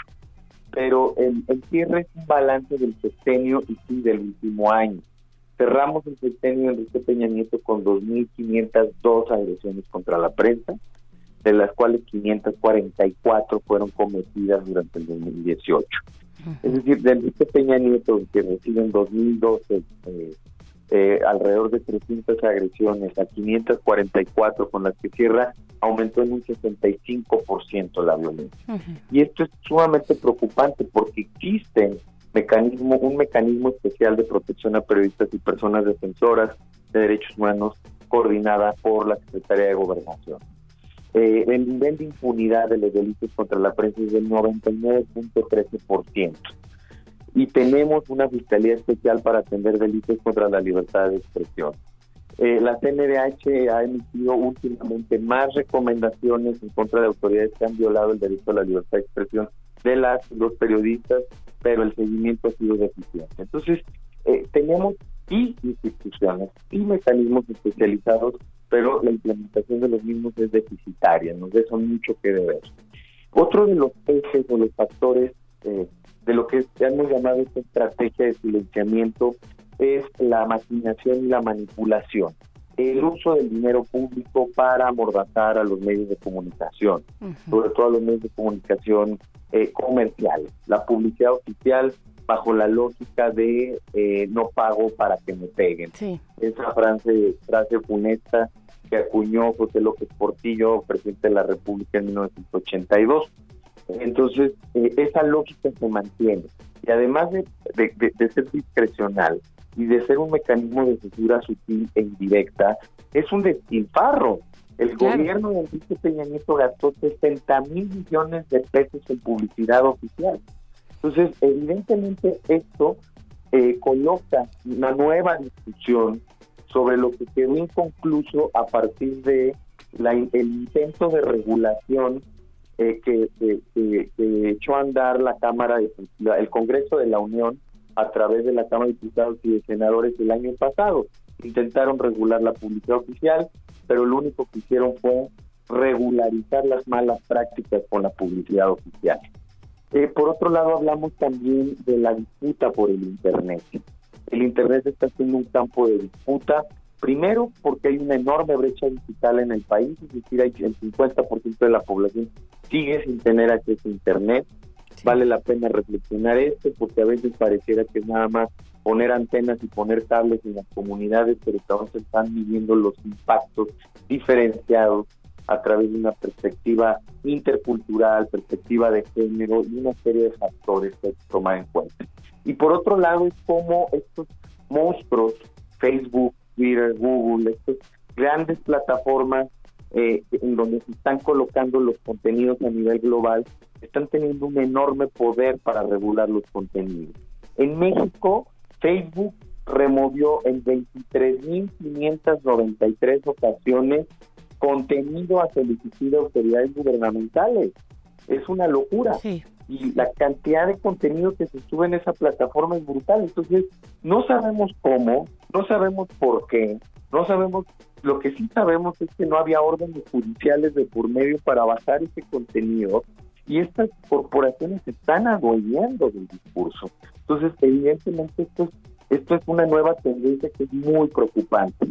Y por otro lado, cerrando con, con, el, con el análisis del informe, hablamos precisamente del discurso de odio, del discurso estigmatizante, del discurso discriminatorio que prevalece en la sociedad mexicana, que es parte de la desigualdad estructural y de la discriminación estructural en razón de género, de clase, de etnia, de edad, pero que evidentemente está polarizando cada vez más justo ante la falta de eh, medidas eh, ante, la, ante la falta de medidas institucionales y estructurales que reviertan estos patrones de, de, violencia estructural, de discriminación y de desigualdad. Eh, entonces, estamos en una serie de retos que hay que avanzar, que hay que, que hay que, que hay que comenzar a abordar, y por eso al final presentamos lo que le llamamos la Agenda Mínima de Libertad de Expresión 2019, que es una verdadera hoja de ruta, un programa que proponemos al gobierno de la República se puedan adoptar en diferentes frentes, Internet, publicidad oficial, violencia contra la prensa, combate a la impunidad, a la corrupción, para lograr robustecer las salvaguardas y la protección de la libertad de expresión. Claro, hablando, hablando del nuevo gobierno y pues bueno, eh, evidentemente el informe que habla del 2018 pues habla de, de este cierre de Peña Nieto, pero convenientemente y atinadamente me parece pues también aborda, eh, porque además a, Peña Nieto lo dejamos de ver no en el eje, o sea, lo dejamos de ver no en los, en los medios y, dejó de dirigirse eh, al pueblo mexicano pues prácticamente desde que perdió las, las elecciones, ¿no? Desde que su partido perdió las elecciones ya no supimos mucho de él, salvo por los temas temas del TEMEC, de las negociaciones y uno que otro tema por ahí perdido, pero no supimos más de él. Y llega eh, pues esta nueva etapa, esta nueva administración y este nuevo proyecto que eh, se llama la Cuarta Transformación y que tiene sus particularidades en la forma de comunicar. Eh, yo creo que no hemos terminado de entender porque es muy reciente, porque llevamos apenas cuatro meses eh, en forma y en funciones con el nuevo presidente, pero de estas nuevas formas en las que la presidencia de la República comunica, y particularmente el presidente comunica a través de sus conferencias mañaneras. ¿Qué, qué decir de esto, eh, Polo? ¿Cómo, ¿Cómo lo ven como fenómeno de comunicación política? Eh, vaya, venimos de un silencio y de, un, de una figura presidencial que prácticamente no interactuaba con la sociedad y tampoco con la prensa, eh, a, una exposición cotidiana donde el presidente marca con sus temas y sus dichos la agenda. Queríamos que el presidente estuviera eh, en, en, eh, en, relación, en contacto con la sociedad, pero pero bueno estas es, la forma en la que lo está haciendo pues ha dejado muchas muchas críticas y observaciones ante ante ante la misma forma no qué qué decir de esto Polo pues mira, yo creo que en primer lugar, con Enrique Peña Nieto es una absoluta lejanía de la sociedad, de la prensa y de todas las problemáticas. Era un gobierno eh, pues que parecía que vivía en otro país, ¿no? Eh, que, no entendía, no entendía que no entendía, ¿no? Y, muchas veces las reacciones eh, y las campañas y los discursos daban cuenta de que estaban viviendo una realidad paralela y, evidentemente eso lastimó mucho, pues, y, y generó más desconfianza en las instituciones. Y al final del día también las dinamitó, porque, por ejemplo, hoy, hoy por hoy una de las funciones primordiales del Estado, que es la Procuración de Justicia, está completamente dinamitada. No hay una institución eh, sólida, sino al contrario, la Procuraduría, que, que ahora es la Fiscalía General de la República, eh, acabó eh, pues completamente destruida, ¿no? Ahora tenemos un gobierno muy vocal, está siempre en los medios, coloca la agenda, no necesariamente como unos han querido decir, es un ejercicio de rendición de cuentas, es un ejercicio de comunicación política muy hábil, eh, muy, eh, digamos, proactivo en colocar efectivamente varios temas al día y en también saturar la agenda, ¿eh? porque es bien difícil para la prensa y con las condiciones que se están enfrentando hoy de precariedad, de falta de recursos en muchos medios, pues es bien difícil darle seguimiento a los cinco o seis temas que se colocan cada mañana, temas distintos.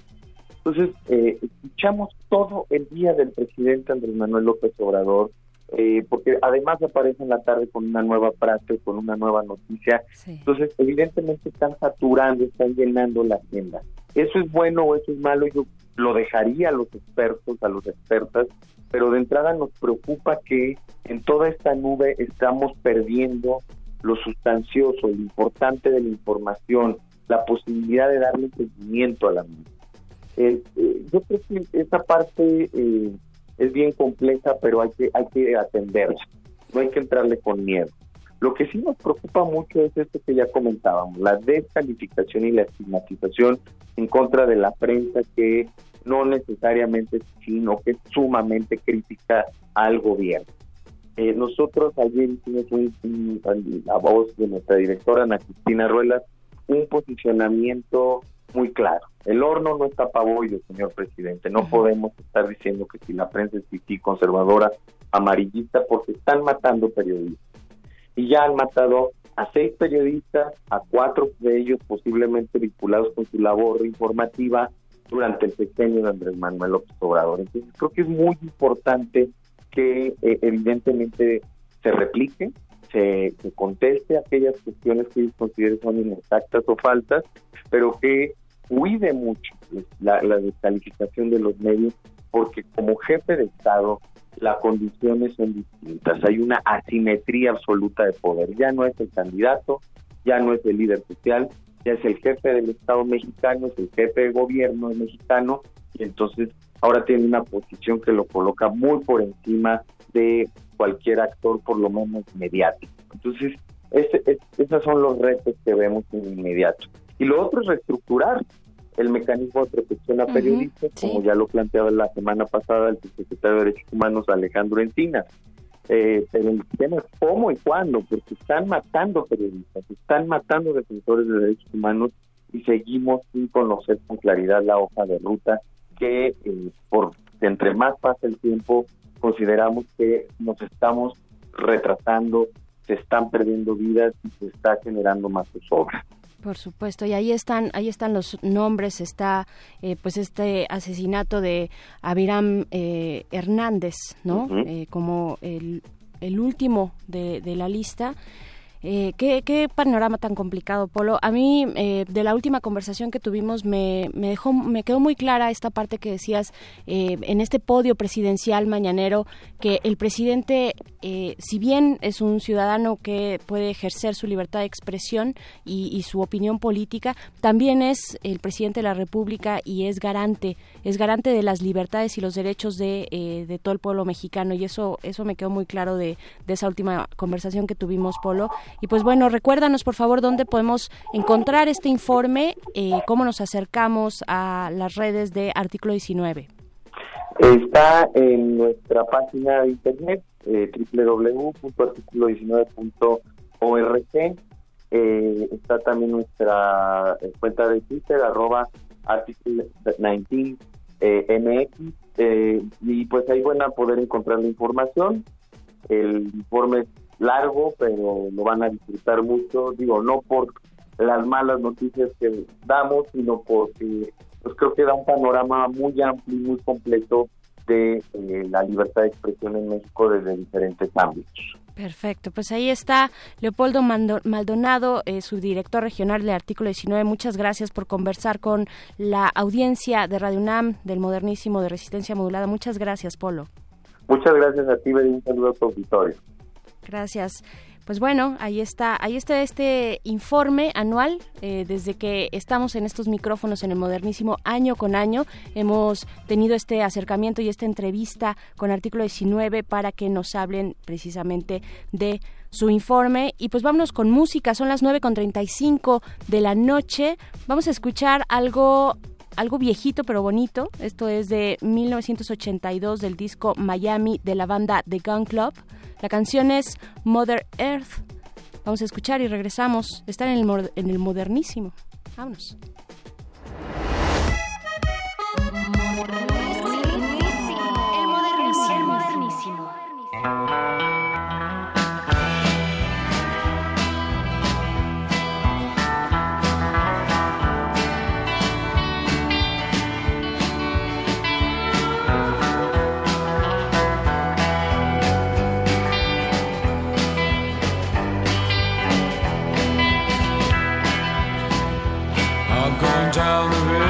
Sadness. I'll go down the river pain. In the dark under the wires, I hear them call.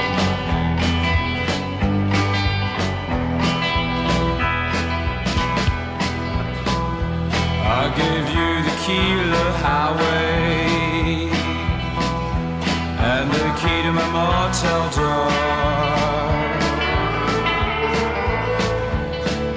I'm tired of leaving and leaving. I can't come back.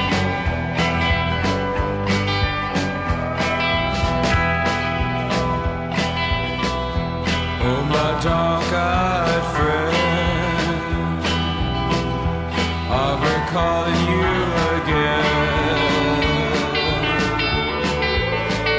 Soft voices that speak nothing, speak nothing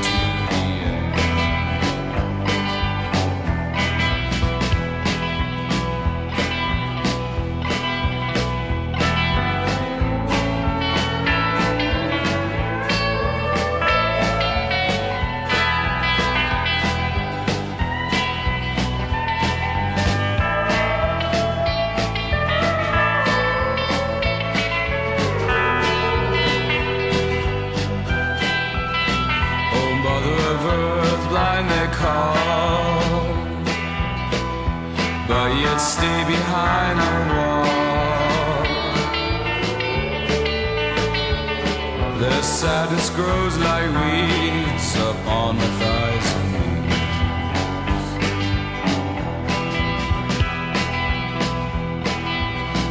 Oh, mother earth, the wind is hard. I tried my best, but I could not.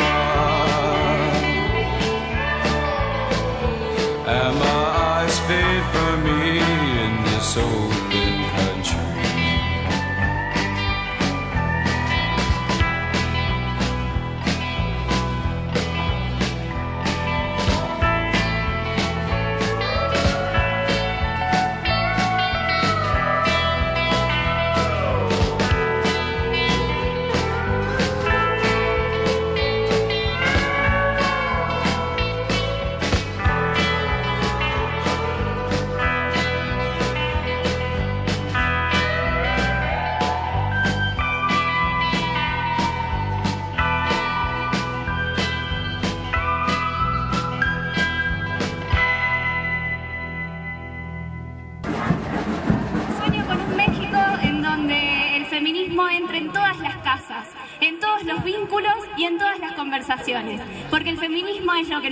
vivir mejor, es lo que nos ayuda a construir vidas dignas. Sueño con una América Latina en donde todas las mujeres tengamos el derecho a la educación sexual para decidir, a los anticonceptivos para no abortar y al aborto legal para no morir. Gracias.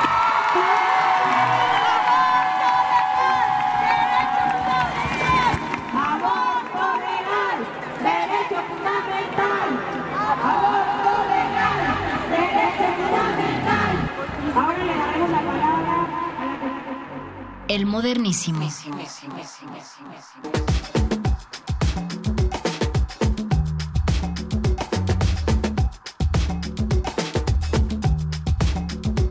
Son las 9 de la noche con 39 minutos. Aquí en el Modernísimo acabamos de escuchar algunas de las voces cortesía cortesía de El Voice precisamente experto en voces y experto en sonidos, unas algunas de las voces de esta marea verde, particularmente de aquellos testimonios en las marchas desde el sur del continente y pues eh, que se ha extendido, una marea que se ha extendido a distintos puntos de la región, incluido México, y quiero contarles que distintas organizaciones se han dado a la tarea de llevar esta marea verde eh, una lucha por la legalización del aborto a festivales musicales. Estarán este sábado en el Festival Ceremonia y para hablar de esta lucha, eh, más allá de los espacios, en este caso espacios musicales donde asisten los jóvenes, eh, más allá de hablar de esto, pues hay un problema enfrente, hay una cuestión importante sobre la legalización del aborto porque hay vidas de por medio, hay un tema de salud pública de por medio y pues es importante hablar de los contextos de riesgo de las mujeres que toman esta decisión. Y para hablar de este tema nos acompaña Jimena Soria, quien es integrante de la organización Gire. Y pues bueno, te doy la bienvenida. Jimena, ¿cómo estás? Te saluda Berenice Camacho. Gracias por conversar con nosotros sobre este tema. Hola. muchas gracias, muchas gracias por la invitación. A ti, Jimena, gracias. Eh, y pues bueno, eh, recordamos que Justo días antes del 8 de marzo de este año, el Día Internacional de la Mujer, tuvimos en México un, un momento muy complejo de una discusión que eh, tuvo lugar por el caso de Nuevo León, ¿no? donde se reformó la constitución local para proteger la vida desde la concepción y, desde ese momento, digamos, yo lo ubico como el momento más reciente de eh, esta discusión de la marea verde. Eh, y bueno, ustedes se articulan una serie de organizaciones que han trabajado por esto desde hace mucho tiempo, se articulan y pues llevan esta voz llevan esta, esta lucha a distintos espacios. ¿Cómo es que llegan precisamente ustedes a articularse, que dicen vamos a hacer esta iniciativa y por qué es importante? Eh, pues mira, sí, eh, la marea verde, como tú comentabas al principio, eh, pues surge en Argentina. un poco se reavivó la discusión con la presentación de la iniciativa para legalizar el aborto en, en Argentina pero creo que lo que hizo eh, pues esta discusión es que se fue hacia todos lados, ¿no? Como hubo una, pues como nosotros llamamos y, muchos hemos eh, hablado como una despenalización social del aborto, porque el tema del aborto se empezó a hablar en los medios, en las calles, en las escuelas, en todos lados, ¿no? Y yo creo que eh, en México particularmente, pues es una lucha que tiene más de 30 años, hay un montón de organizaciones, eh, también como muchas mujeres que que hacen eh, pues labores autogestivas de acompañamiento y creo que el movimiento es bastante grande, ¿no? Pero que la marea verde al final vino pues a volvernos a poner el tema en la agenda. Eh, y, bueno, sí, em, estamos como muchas organizaciones desde diferentes espacios haciendo eh, acciones, particularmente pues estamos desde Gire, el Instituto de Liderazgo Simón de Beauvoir, Semillas y Balance, haciendo varias acciones en conjunto como parte pues de la marea verde. Y bueno unas de estas acciones tuvieron que ver em, con, con hacer un posicionamiento en, en el Congreso tanto en la Cámara eh, de Diputados como en la Cámara de Senadores en el en el marco del 8 de marzo que pues posicionaron mucho más esta lucha. Y bueno vamos a seguir como en ese y en, en otros espacios no también hemos participado en festivales tanto en festivales públicos como el Festival Voces de Mujeres en el Zócalo, como festivales em, un poco más pequeños.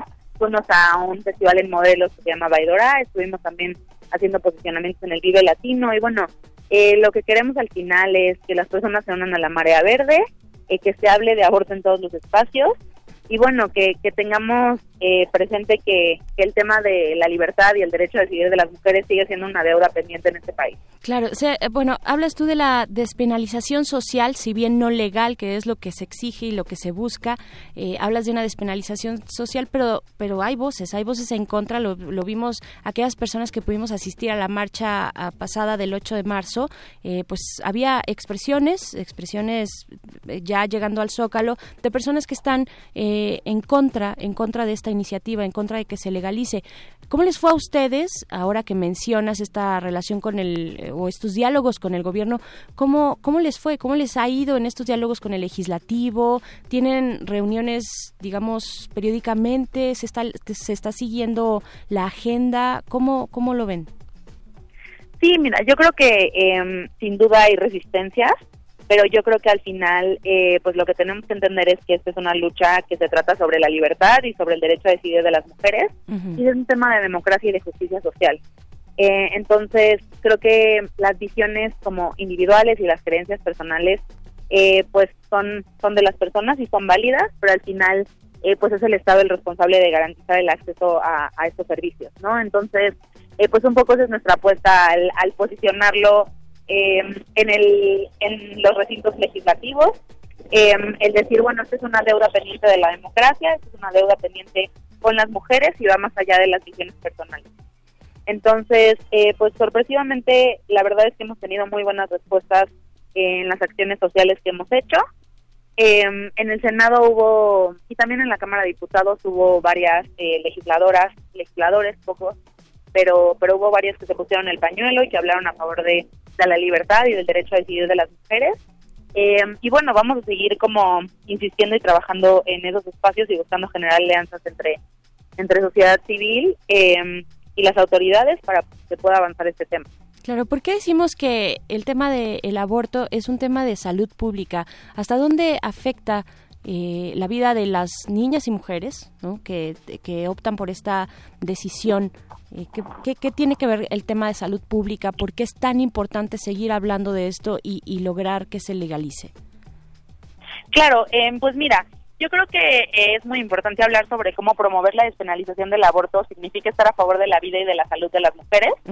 Em, el aborto es la eh, cuarta causa de muerte materna en México y pues somos un país en el que hay unas tasas altísimas de violencia sexual, ¿no? Entonces, eh, pues en un, en un país en el cual pues las mujeres mueren por abortos eh, inseguros y en el que las mujeres son víctimas de violencia sexual de manera cotidiana em, y también en el que pues mientras el aborto no sea legal eh, las mujeres pueden ser criminalizadas incluso por abortos espontáneos pues resulta indispensable hablar de cómo es un tema de salud y cómo es un tema de justicia claro hay algunas ajá sí sí sí Sí, dime. No, bueno, que al final la única manera de garantizar que las mujeres no sean perseguidas, que las mujeres eh, no tengan consecuencias en su salud y en sus vidas es haciendo el aborto legal. Ahora que hablas de la, del aborto espontáneo, ¿hay algunas eh, causales, hay ciertas causales específicas en las que se permite el aborto? ¿Cuáles son?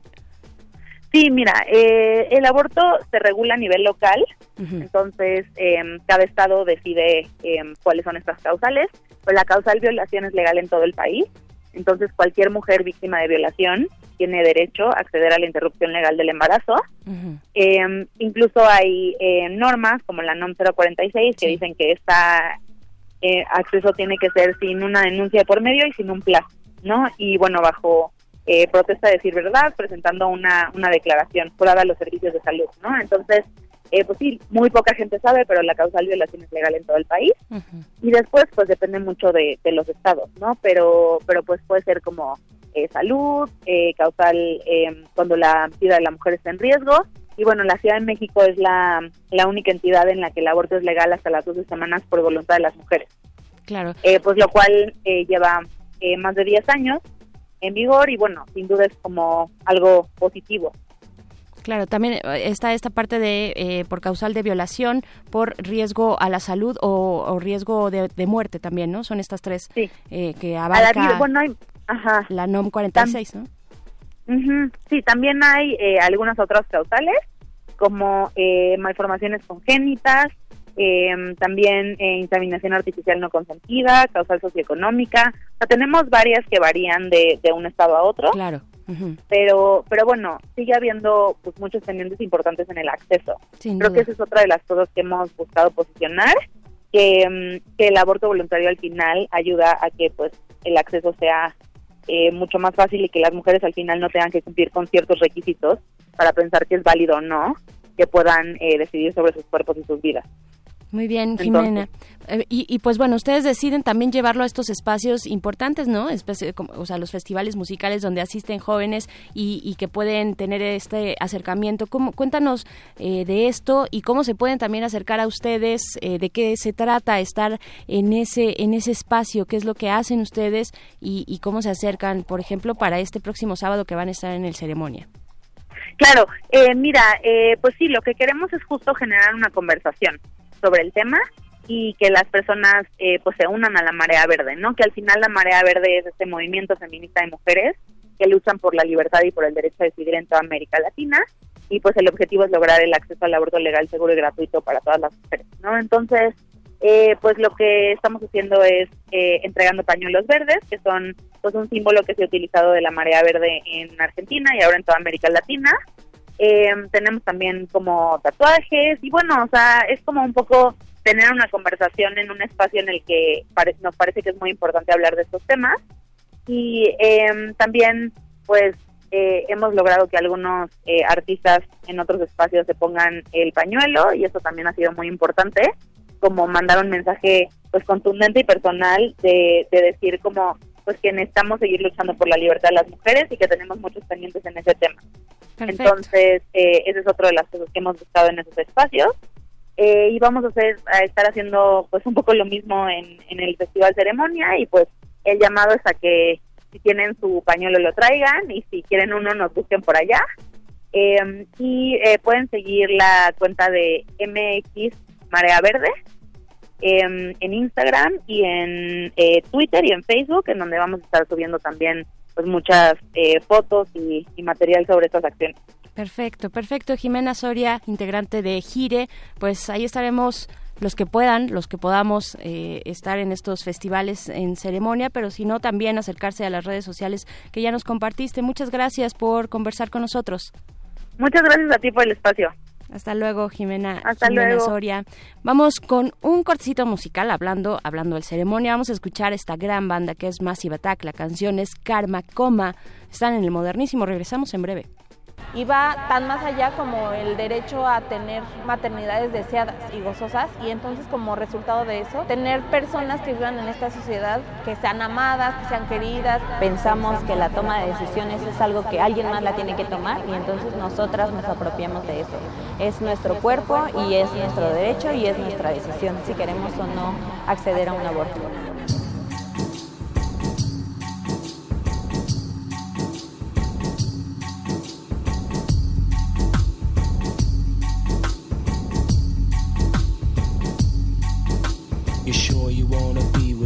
Nothing to give. But lines say this love is best.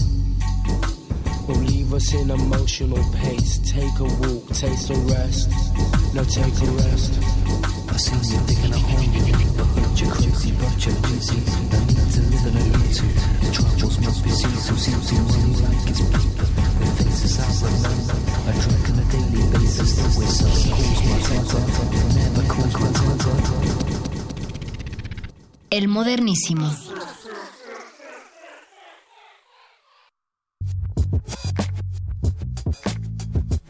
Pues sí fue una probada muy pequeña de lo que va a ocurrir en el ceremonia, pero tal vez al rato, al rato escuchemos algo más de Massive Attack. Y es que queremos invitarles antes de despedirnos a un taller, un taller muy interesante que, eh, pues para el cual ya está en la línea Yasmín Delgado, integrante del colectivo La Lata. Este taller que se llama eh, el taller Disca y pues bueno, que está dirigido a estudiantes de esta universidad que viven con alguna discapacidad. Bienvenida, Yasmín, ¿cómo estás? Hola, Bere, pues buenas noches, muchas gracias por la invitación. A ti, al contrario, pues cuéntanos, cuéntanos de este taller, eh, cuál es el enfoque, el enfoque que, que están abordando en este taller y en general en el trabajo que hacen desde la lata. Muchísimas gracias. Pues mira, nosotros somos un colectivo que justo nos formamos en diversas eh, universidades públicas. Nuestro objetivo principal es pues el cambio de paradigma cultural sobre la discapacidad. Eh, y por lo tanto, bueno, pues traemos varias cosas, ¿no? Entre estas este taller y utilizamos diversas herramientas culturales para eh, justo acercar esta temática a las personas sin discapacidad, pero en este caso eh, pues es un reto mayor porque vamos a dar el taller a personas, estudiantes con discapacidad justamente de la UNAM. Eh, nosotros traemos como una visión crítica de la temática y apelamos mucho por eh, dejar a un lado el asistencialismo, la filantropía, el modelo médico individual de la discapacidad y por abordajes teóricos pues, un poquito más, más recientes, ¿no? Eh, en el taller vamos a tocar temas, por ejemplo, como los modelos históricos que se han dado en atención a las personas con discapacidad, la prescindencia, el modelo médico, el modelo social, y también empezamos ya a tocar temas como el capacitismo, ¿no? Que es como esta matriz eh, en la que se ve eh, a una persona o se, se se dice qué valor tiene una persona con base en su funcionalidad, ¿no? Entonces, bueno, pues al final esto genera prejuicios eh, en nuestra sociedad. Y este taller, eh, bueno, también va a tener por ahí algunas dinámicas muy interesantes. Tenemos adaptaciones de juegos populares como el Serpientes y Escaleras y, a- y le llamamos Deficientes y Barreras.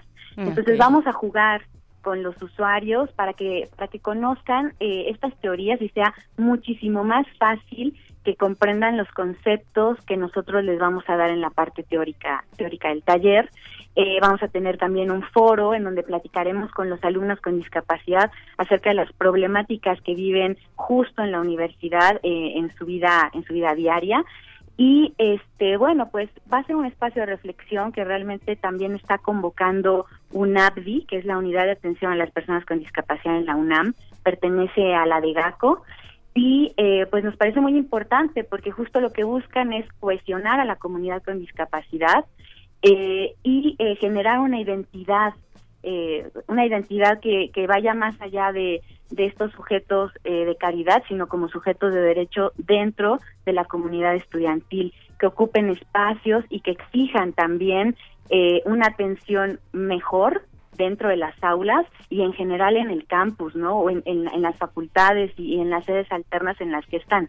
Entonces, Ajá, pues la invitación es para todos aquellos que se contemplen, ya sea de- con una postura política con discapacidad y pues que nos acompañen. Va a ser el 24 de, ra- 24 de abril de 10 a 3 de la tarde en Universum.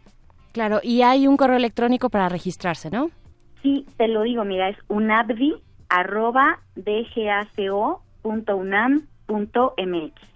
Perfecto. UNAPDI arroba degaco, es decir, dgaco.unam.mx. Pues eh, qué padre, qué bien que lo están haciendo, qué necesario, porque hay una deuda, una deuda importantísima en esta universidad y en los espacios públicos en general para las personas que viven con una discapacidad. Yasmín Delgado, pues te agradecemos mucho esta invitación y pues nada más recuérdanos las redes sociales también de La Lata. Ah, gracias. Sí, pues se pueden encontrarnos en Facebook como colectivo La Lata. La Lata justamente es de estar dando lata, ¿no? De estar incomodando, de estar exigiendo. Entonces ahí nos pueden encontrar y traemos muchas cosas, muchas actividades. Para agosto tam- también traemos un coloquio en el Instituto de Antropológicas. Entonces, pues ojalá nos puedan seguir, ahí les podemos contestar lo- cualquier duda y por favor, pues inscríbanse. Pues muchas gracias, Bere, por habernos invitado y este pues te seguiremos escuchando.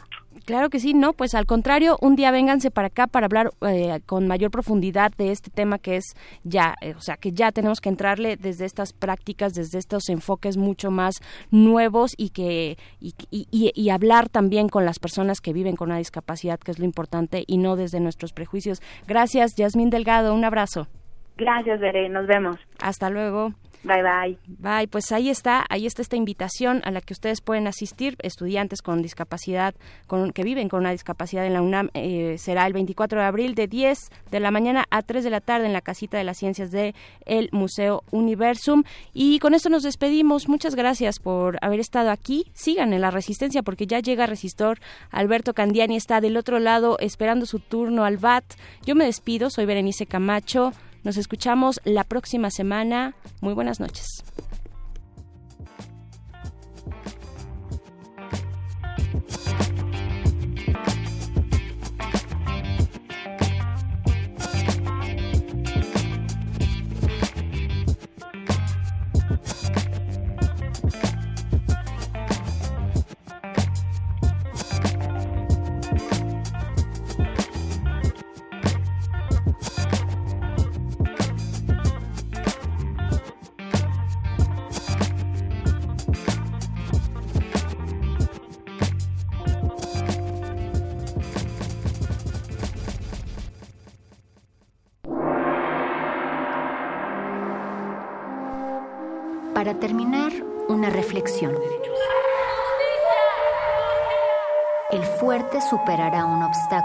Una mente modernísima, todo el camino.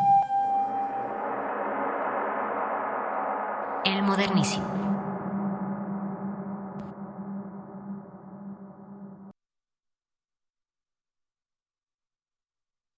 Resistencia modulada. 2019, 100 años del nacimiento de Lawrence Ferlinghetti. El poeta, periodista, dramaturgo, ensayista y pintor nació el 24 de marzo de 1919 en Nueva York. Su padre fue un inmigrante italiano que falleció antes del nacimiento de Lawrence. Creo que también como editor fue el responsable no únicamente de hacer que se conociera el trabajo de los poetas de la generación Beat, sino también eh, intelectuales y escritores notables como George Bataille, como Pasolini, como Jacques Prévert, que él tradujo del francés. Juvenal Acosta, novelista. Lawrence Ferlinghetti, 96.1 de FM. Radio UNAM, experiencia sonora. Nueve de cada diez incendios forestales son provocados por actividades humanas. Si enciendes una fogata en el bosque o en la selva, hazlo en un espacio alejado de árboles, troncos, pasto y hojarasca. Antes de irte, asegúrate de apagarla completamente. Si ves un incendio forestal, repórtalo al 911 o al 01800 4623 6346. Prevenirlo es más fácil que combatirlo. Sistema Nacional de Protección Civil. Secretaría de Seguridad y Protección Ciudadana. Cuando era niño, la delincuencia lo arrancó del cuidado paterno. La vida lo endureció con más deseos de venganza. Y la noche le ofrecerá la oportunidad para cobrársela. ¿Te suena? No, porque esta historia no la has escuchado nunca. Aún. Radio UNAM, el Encuentro Internacional de Narrativa Gráfica Universo de Letras y la Cátedra Extraordinaria José Emilio Pacheco de Fomento a la Lectura te invitan a escuchar las insólitas aventuras del hombre murciélago. Del primero al 5 de abril a las 17.30 horas. Retransmisión a las 22.30 horas dentro de Resistencia Modulada. Todo por el 96.1 de FM. Radio UNAM, experiencia sonora. Resistencia modulada. Todos somos máquinas perfectas, antenas, dispositivos inteligentes. Somos la comunidad más grande de la historia. Somos la comunidad más grande de la historia. La tecnología es abrumadora. Aquí puedes usarla a tu favor. Resistor. Resistor.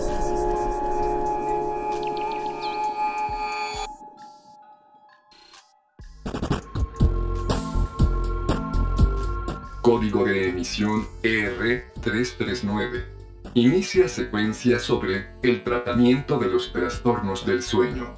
Muchas personas creen que los dispositivos electrónicos son una de las principales causas del insomnio y los trastornos del sueño en la actualidad. Sin embargo, es necesario comentar que esta afirmación puede ser un tanto precipitada, ya que no son pocos los y las desarrolladores de aplicaciones y dispositivos que están dedicando mucho de su tiempo en crear soluciones para estos problemas. En la actualidad están a nuestra disposición diversas opciones para ayudarnos a conocer desde cómo estamos durmiendo hasta dispositivos y aplicaciones para mejorar la calidad de nuestras horas de descanso. Por ejemplo, tenemos camas inteligentes que regulan la temperatura de nuestro cuerpo, se adaptan a nuestra postura y también nos ayudan a eliminar los ronquidos, cambiándonos sutilmente de posición mientras estamos durmiendo. También tenemos aplicaciones que evalúan el espacio en el que descansamos y otras que miden nuestra respiración. Pulsaciones y otros signos para ayudarnos a determinar si realmente estamos descansando. Este campo de aplicación de la tecnología es relativamente nuevo, así que queda mucho por descubrir. Hoy justamente empezaremos a hacerlo. ¿Desea repetir esta información? Usted ha elegido no repetir la información. Inicia la secuencia.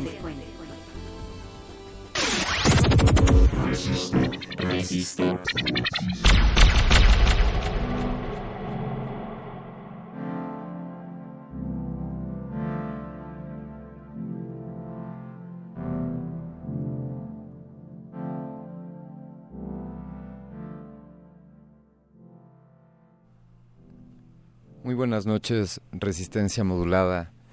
Les habla Alberto Candiani. Estamos a cargo de, esta, de este micrófono aquí en Resistor, su sección de ciencia y tecnología. Le agradezco al doctor Arqueles y al señor Agustín Mulia por pilotear, por ser piloto y copiloto de este transatlántico interdimensional. Desde luego también a Oscar Sánchez El. Un agradecimiento a Carlos Arteaga, a Daniela Beltrán, a Cristina y a todos ustedes por hacer posible este proyecto. Esta noche será, les, les prevengo, es una noche breve, ya que Resistor solamente durará hasta las 22 horas con 30 minutos. Esto debido a que daremos pie dentro de Resistencia Modulada a, esta serie especial sobre el hombre murciélago desde su aniversario. Escúchenlo, se los recomendamos. Y pues para esto, este resistor es muy ad hoc al horario, ya que, ya que algunos de ustedes pues quizá vayan acompañando, vayan acompañando su camino para encontrarse con Morfeo, sintonizando el 96.1 de frecuencia modulada. Y aquí en Radio UNAM. Y entonces esta noche los vamos a acompañar para que se vayan arrullando y hoy hablaremos sobre el sueño, sobre los trastornos de este fenómeno que nos compete, creo yo, a todos los seres, a todos los seres vivos, o al menos a todos los mamíferos, a los ovíparos tal vez, no sé si a los peces. Esas no son las preguntas de esta noche. Las preguntas de esta noche serán sobre el impacto de la tecnología en los sueños, cómo la tecnología ayuda al trastorno, al tratamiento de los trastornos de, de los sueños y para ello tenemos eh, vía telefónica, bueno, él es, eh, es mexicano, es responsable de, de, la Clínica de Trastornos del Sueño de la Facultad de Medicina de, de esta Universidad Nacional Autónoma de México. Es psicólogo y tiene esa misma formación en su maestría y también es es miembro del Sistema Nacional de Investigadores. Estamos hablando del doctor Ulises Jiménez Correa. Muy buenas noches, doctor, doctor Jiménez. Hola, buenas noches. Eh, gracias por acompañarnos. platícanos, por favor, ¿existe actualmente tecnologías que se estén empleando para el tratamiento de, de los trastornos del sueño? ¿Cómo, ¿Cómo se trabajan desde el punto de vista tecnológico estos estos padecimientos? Bueno, bien. Este, nada más una aclaración, ya no soy el, responsable de la clínica de trastornos de sueño, ahora me dedico a hacer investigación en ella. Pero, este, a ver, regresando a la pregunta, ¿existe tecnología que, ¿qué, perdón? Que se utilice para, para tratar estos trastornos. Sí, bueno, la tecnología sobre todo para... Eh, le perdemos un poco, doctor. Si se pudiese mover unos pasos. ¿Aquí me escuchas? Ahí le escuchamos mejor, muchas gracias. Ok, perfecto.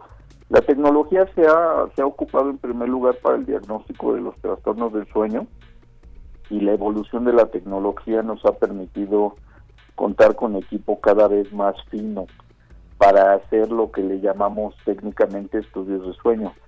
Hace 50 años los estudios de sueño se hacían en aparatos que registraban la actividad eléctrica cerebral pero la graficaban en papel. Se ocupaba papel, se ocupaba tinta, plumillas y bueno pues también nos llegó la era digital y ahora todos los estudios se hacen en equipos completamente digitales de manera que es mucho más operativo. En términos de tratamiento, bueno, pues se han diseñado, por ejemplo, equipos que son asistentes respiratorios para poder dormir, que son una de las principales opciones de tratamiento para los problemas respiratorios del sueño, como lo que es el, el ronquido y las pausas respiratorias durante el sueño, que es el síndrome de apnea del sueño. Y bueno, pues si te quieres ir un poquito más hacia estos últimos días, ahora todo mundo somos presa de los teléfonos celulares y de las aplicaciones.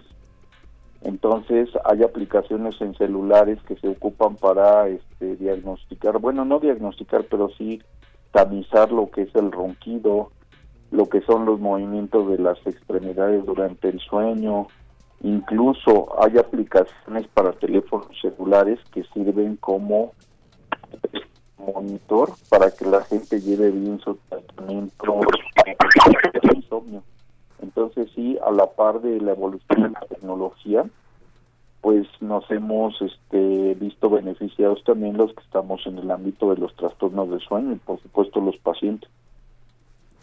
Que eh, ha sido, digamos, este, esta evolución tecnológica o de las herramientas de las cuales se apoyan ha repercutido en, mejores tratamientos, en, lograr eh, la, mejora de la salud para los pacientes?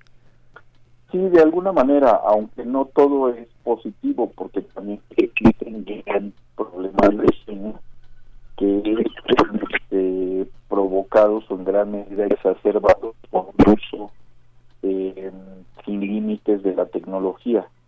Y aquí podríamos hablar de el uso de dispositivos electrónicos sobre todo en la recámara. Eh, mucha gente pues en la cama antes de dormir en la televisión otros ocupan las computadoras muchos pues, también usan el tiempo con el uso del celular en la cama cuando uno no puede dormir también una conducta muy frecuente es este revisar los mensajes que han llegado durante la madrugada y, lo que nos damos cuenta es que eh, una de las primeras conductas que tenemos al levantarnos en la mañana es de nuevo revisar lo que llegó al celular. Entonces sí, también la tecnología al entrar a la red se ha convertido en un factor que eh, de alguna manera deteriora o contribuye en el la calidad de sueño. Desde luego esto está aunado a a la movilidad de estos dispositivos, ¿no? A que podemos tener en el bolsillo eh, prácticamente en todo momento tener el, el, celular o, o, las tabletas, supongo que también son un, un dispositivo eh, pues utilizado en las habitaciones. Eh, podríamos decir que gradualmente fue sucediendo de la televisión y de tener una televisión en una habitación a después una tableta y un celular. Sí, definitivamente ha cambiado, han cambiado los aparatos que se ocupan en la recámara, pero el resultado es el mismo. La exposición a la luz brillante sí. cerca de que nos tenemos que dormir o eh, pues ya en el lugar en donde tenemos que dormir, eh, esta exposición a la luz brillante no permite que nuestro cerebro como una que se llama melatonina si no estamos a oscuras no va a haber melatonina y si no hay melatonina no hay facilidad para empezar a dormir, por lo que se acorta el tiempo de sueño. ¿Cuál, cuál debería de ser el, el periodo de tiempo recomendado para, para poder generar esta, esta sustancia y poder conciliar un sueño adecuado? Digamos, ¿en qué momento pararle al celular o a las pantallas antes de ir a dormir? Cuando media hora antes de que uno se acueste. media hora. Así es. E, incluso hay también entre las aplicaciones que, que mencionaba, hay algunas y, también en los sistemas operativos hay, hay util, utilerías que van atenuando la luz de, de toda esta gama de azules brillantes a colores más cálidos, amarillos, ocres. Eh, ¿cree, ¿Cree usted que esto contribuye a, a, ir haciendo esta transición entre el estado de vigilia y, la pernocta? Puede ser, que ahí yo no, si ya se que si ya está demostrado que pues, en particular que llama producción de melatonina, ¿no? Sí, de alguna manera se esperaría que ayuden, pero bueno, no sé si ya está demostrado. Y en este sentido, eh, es decir, previo al, al sueño y con, con, la intención y con el proceso natural de generar melatonina, diría que hay también una recomendación respecto a, a la vigilia, al despertar. Eh, deberíamos de tener un periodo de tiempo entre que abrimos los ojos y comenzamos a conectarnos a, a todos estos dispositivos. Pues mira, no lo sé, pero de una manera natural o vamos a decir este, ecológica. Sí. Eh, aunque estemos dormidos, nuestro cerebro detecta cuando ya amaneció. Claro. Y esto tiene que ver con ese, con favorecer el proceso del despertar. Entonces, sí, eh, bueno, desde ese punto de vista, pues sí la exposición a la luz brillante en la mañana, pues es un factor que nos ayuda a despertar. Incluso puede tener efecto en cuanto a la mejora del estado de ánimo hay una técnica que se ocupa para mejorar los, para disminuir los síntomas de la depresión y justamente consiste en la exposición a la luz brillante en las primeras horas de la mañana, ¿no? Eso es, eso es. Oiga, yo eh, aprovechando que estamos en esta llamada y quizá no sea usted el quien nos pueda dar la respuesta, pero darnos el norte ante este rumor o creencia eh, no, no la tenemos comprobada o asegurada por alguno de nuestros invitados aquí en Resistor, pero que el factor de daño de, tener cerca, cerca de la cama uno de estos dispositivos, más allá de la exposición a la pantalla, que, ya lo hemos hablado, sino el de las ondas, las microondas o las frecuencias que, que los dispositivos están captando. Sí, sí, le, me, escucha ahí, doctor Jiménez? A ver, ah, eso es. Sí, la, la pregunta es eh, si usted lo sabe o si nos, de no saberlo, indicarnos cuál debería ser el camino para contestar. Bueno, los... te, perdí de nuevo. A ver, otra vez. Muy bien. Nos afecta que esté un celular cerca nuestra, de nuestras camas, es decir, las antenas del celular, la radiación y todo esto tiene un impacto eh, eh, fisiológico en los sueños, se, ¿se ve desde su área de estudio o debería de estudiarse desde qué área? Pues bueno, mira, desde mi área en particular no se ve, pero yo supongo que dentro de la física, sí. quienes se dedican al electromagnetismo sí podrían darte una, una opinión mucho más cercana. Desde mi área, desde la parte de los trastornos del dormir, sí. sí definitivamente tener cerca el celular eh, cuando estamos dormidos, pues simplemente nos va a facilitar el despertar en cuanto llegue cualquier mensaje. Ya nos acostumbramos a dejar el teléfono celular encendido junto a nosotros mientras dormimos. Y justamente uno de los problemas del insomnio es que uno se vuelve hiperalerta. Estamos muy pendientes de los estímulos que se van presentando durante la noche y uno de esos estímulos pues tiene que ver básicamente con voltear a ver qué hora es cuando no podemos dormir. Anteriormente pues la gente veía qué hora es en cualquier radio reloj o en un despertar o en un reloj de pared, ahora es el celular. Claro. Ahora la gente que tiene insomnio voltea a ver qué hora es en su celular y pues lo tenemos bien identificado, tan es así que una de las medidas de tratamiento es apagar el celular durante la noche y no tener otros relojes que estén eh, dentro de la recámara. Eso es, ahí está una, una recomendación más, además de pararle unos 30, 45 minutos antes de ir a dormir. Doctor, nos, eh, si, nos, si nos da oportunidad, eh, pongamos algo de música muy adecuada para, para la conversación y nos gustaría, gustaría preguntarle al regresar sobre que el impacto del, del cambio de horario, de, de, los cambios de usos horarios que, por cierto, pronto tendremos. Que ya vienen este fin de semana. Pues de, denos, por, supuesto. Vamos a escuchar algo de, de Pink Floyd, para honrar aquí en Resistor. Esto es de 1968 del álbum Relics. Vamos a escuchar Julia's Dream.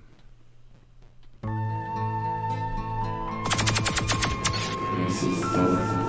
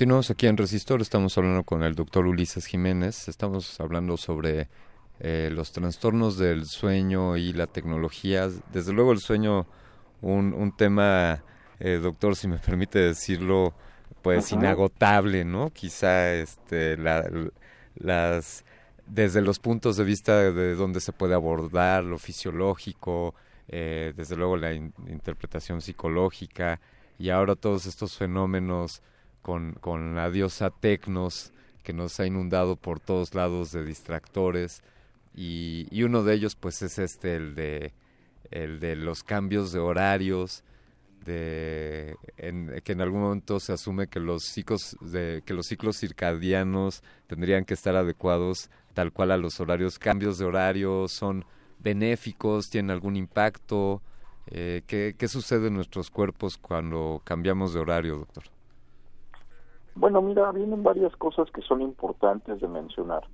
Eh, ahora que llegue el horario de verano, nos piden que adelantemos una hora el reloj el sábado en la noche, sí pero fíjate que no es muy conveniente, sobre todo en el caso de la gente que tiene insomnio. Cuando una persona se acuesta y no puede dormir y le piden que adelante el horario, eh, que adelante el reloj, pues esto nos da la impresión de que tenemos una hora, que nuestro insomnio se va a agravar una hora más. Como tienes que adelantar tu reloj, pues bueno, el domingo en la mañana te tendrías que levantar una hora más temprano, pero cuando uno tiene insomnio apenas está empezando a dormir. Entonces, como te piden que te levantes antes, pues definitivamente sí el paciente que tiene insomnio siente que el horario de verano le va a agravar sus molestias. Eh, aquellos pacientes que tienen también mala calidad en el dormir y que les cuesta trabajo levantarse, pues si les pides que se levanten una hora antes, pues va a pasar exactamente lo mismo, no van a sentir un empeoramiento de sus este, propios trastornos del dormir. Entonces, bueno, desde eso que se ha visto a nivel clínico hasta temas como que eh, está demostrado que el primer lunes del horario de verano hay un incremento en el número de accidentes automovilísticos y esto está relacionado con que precisamente la noche del sábado y la noche del domingo de inicio de horario de verano hay un acortamiento del tiempo de sueño y pues bueno todos estamos un poco más este vamos a decir privados de sueño esa primer semana de, del cambio de horario entonces pues generalmente se plantea que una hora de diferencia no va a causar mayor complicación pero desde un escenario de trastornos de sueño este pues sí sí vemos que definitivamente hay complicaciones. Ya cuando hablamos de una diferencia de más usos horarios, por ejemplo, cuando viajamos a otro continente, eso se llama, bueno, se da un desfasamiento de nuestro horario para dormir y para estar despiertos que tiene programado nuestro cerebro respecto al día y la noche del lugar de destino, ¿no? Sí. A esto se le llama síndrome de jet lag. Entonces, bueno, eh, este es otro trastorno de sueño provocado por cambio de, usos horarios. Y así hay diferentes situaciones, por ejemplo, el trastorno de sueño eh, provocado por horario de trabajo, que también pues se va a caracterizar por síntomas de insomnio y de somnolencia, pero esto es mucho más común en aquellos que trabajan de noche o quienes tienen rotación de turnos, por ejemplo. ¿Por qué sucede todo esto? Porque nuestro cerebro tiene una estructura muy particular que se llama núcleo supraquiasmático que funciona como un sincronizador del sueño con la noche y sincronizador de la vigilia con el día, por eso se le ha llamado reloj biológico. Y ese núcleo supraquiasmático pues no entiende mucho de horarios de verano, ¿no? Oiga, oiga doctor, y, y de, la, de la siesta, ¿qué, qué opinión ¿Qué opinión clínica le, merece la idea de la siesta? ¿Es, ¿Debería ser parte de nuestro día a día o es algo que debemos de olvidar dado, dado los trabajos? Fíjate que la siesta, socialmente hablando, es mal vista. Sí. Siempre que vemos que alguien está dormido por ahí en la tarde, pensamos que está perdiendo el tiempo. Incluso en esta sociedad que vive de la productividad, pues se considera que dormir es una pérdida de tiempo. Pero desde un punto de vista clínica de sueño, definitivamente dormir una siesta es muy, muy bueno, es una costumbre sana, siempre y cuando se haga con moderación. Una siesta de 15 o 20 minutos que se lleve a cabo más o menos unas 5 o 6 horas antes del horario en el que uno se acuesta a dormir, vamos a decir si tú te acostaras a las diez y media de la noche, pues que tuvieras una siesta breve por ahí de las tres o cuatro de la tarde, esa siesta te puede ayudar a recuperar tu energía, tus capacidades mentales, a que seas bastante productivo por la tarde y eso te permita terminar adecuadamente tu día en el trabajo o en la escuela. Pero estarnos aguantando el sueño por la tarde, no querer dormir una siesta, pues simplemente viene a provocar que seamos improductivos, que cometamos errores y pues cuánta gente no vemos que por ahí se está durmiendo frente a la computadora después de la comida, ¿no? Claro. Entonces, este pues definitivamente una siesta es algo bastante benéfico. Por otro lado, los trastornos del sueño cuando nos provocan somnolencia se convierten en un factor de riesgo de accidentes automovilísticos hay un incremento en la frecuencia de accidentes automovilísticos por la tarde porque ahí incrementa la necesidad de dormir, eso es parte de un ritmo biológico. Pero este pues definitivamente que la gente duerma una siesta por la tarde le puede ayudar a evitar un accidente automovilístico. Nosotros incluso le recomendamos a los pacientes que tienen trastornos de sueño que si tienen sueño por la tarde, eh, eviten manejar, pero si tienen que manejar, pues bueno, mejor que se duerman una siestecita claro. para que eso les ayude a estar un poco más alerta y eh, se puede evitar un accidente. Doctor Incluso si hay que dormir en el automóvil una siesta, sin problema, ¿eh? Exactamente. El es evitar accidente. Le queremos agradecer mucho el habernos, el habernos dado esta entrevista y gracias por sus recomendaciones, doctor Jiménez. Con mucho gusto. Que, que tenga usted buena noche y, y dulces sueños.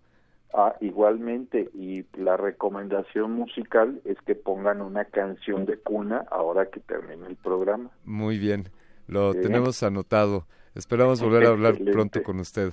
Cuando gusten. Gracias. Buenas noches. Buenas noches.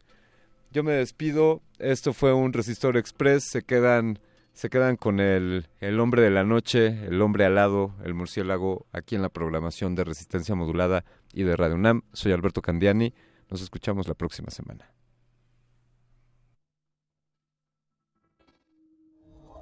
Última enseñanza del día. Siempre hay que mirar las cosas desde el lado positivo. Si no lo hay, descarga la actualización. Descarga la actualización.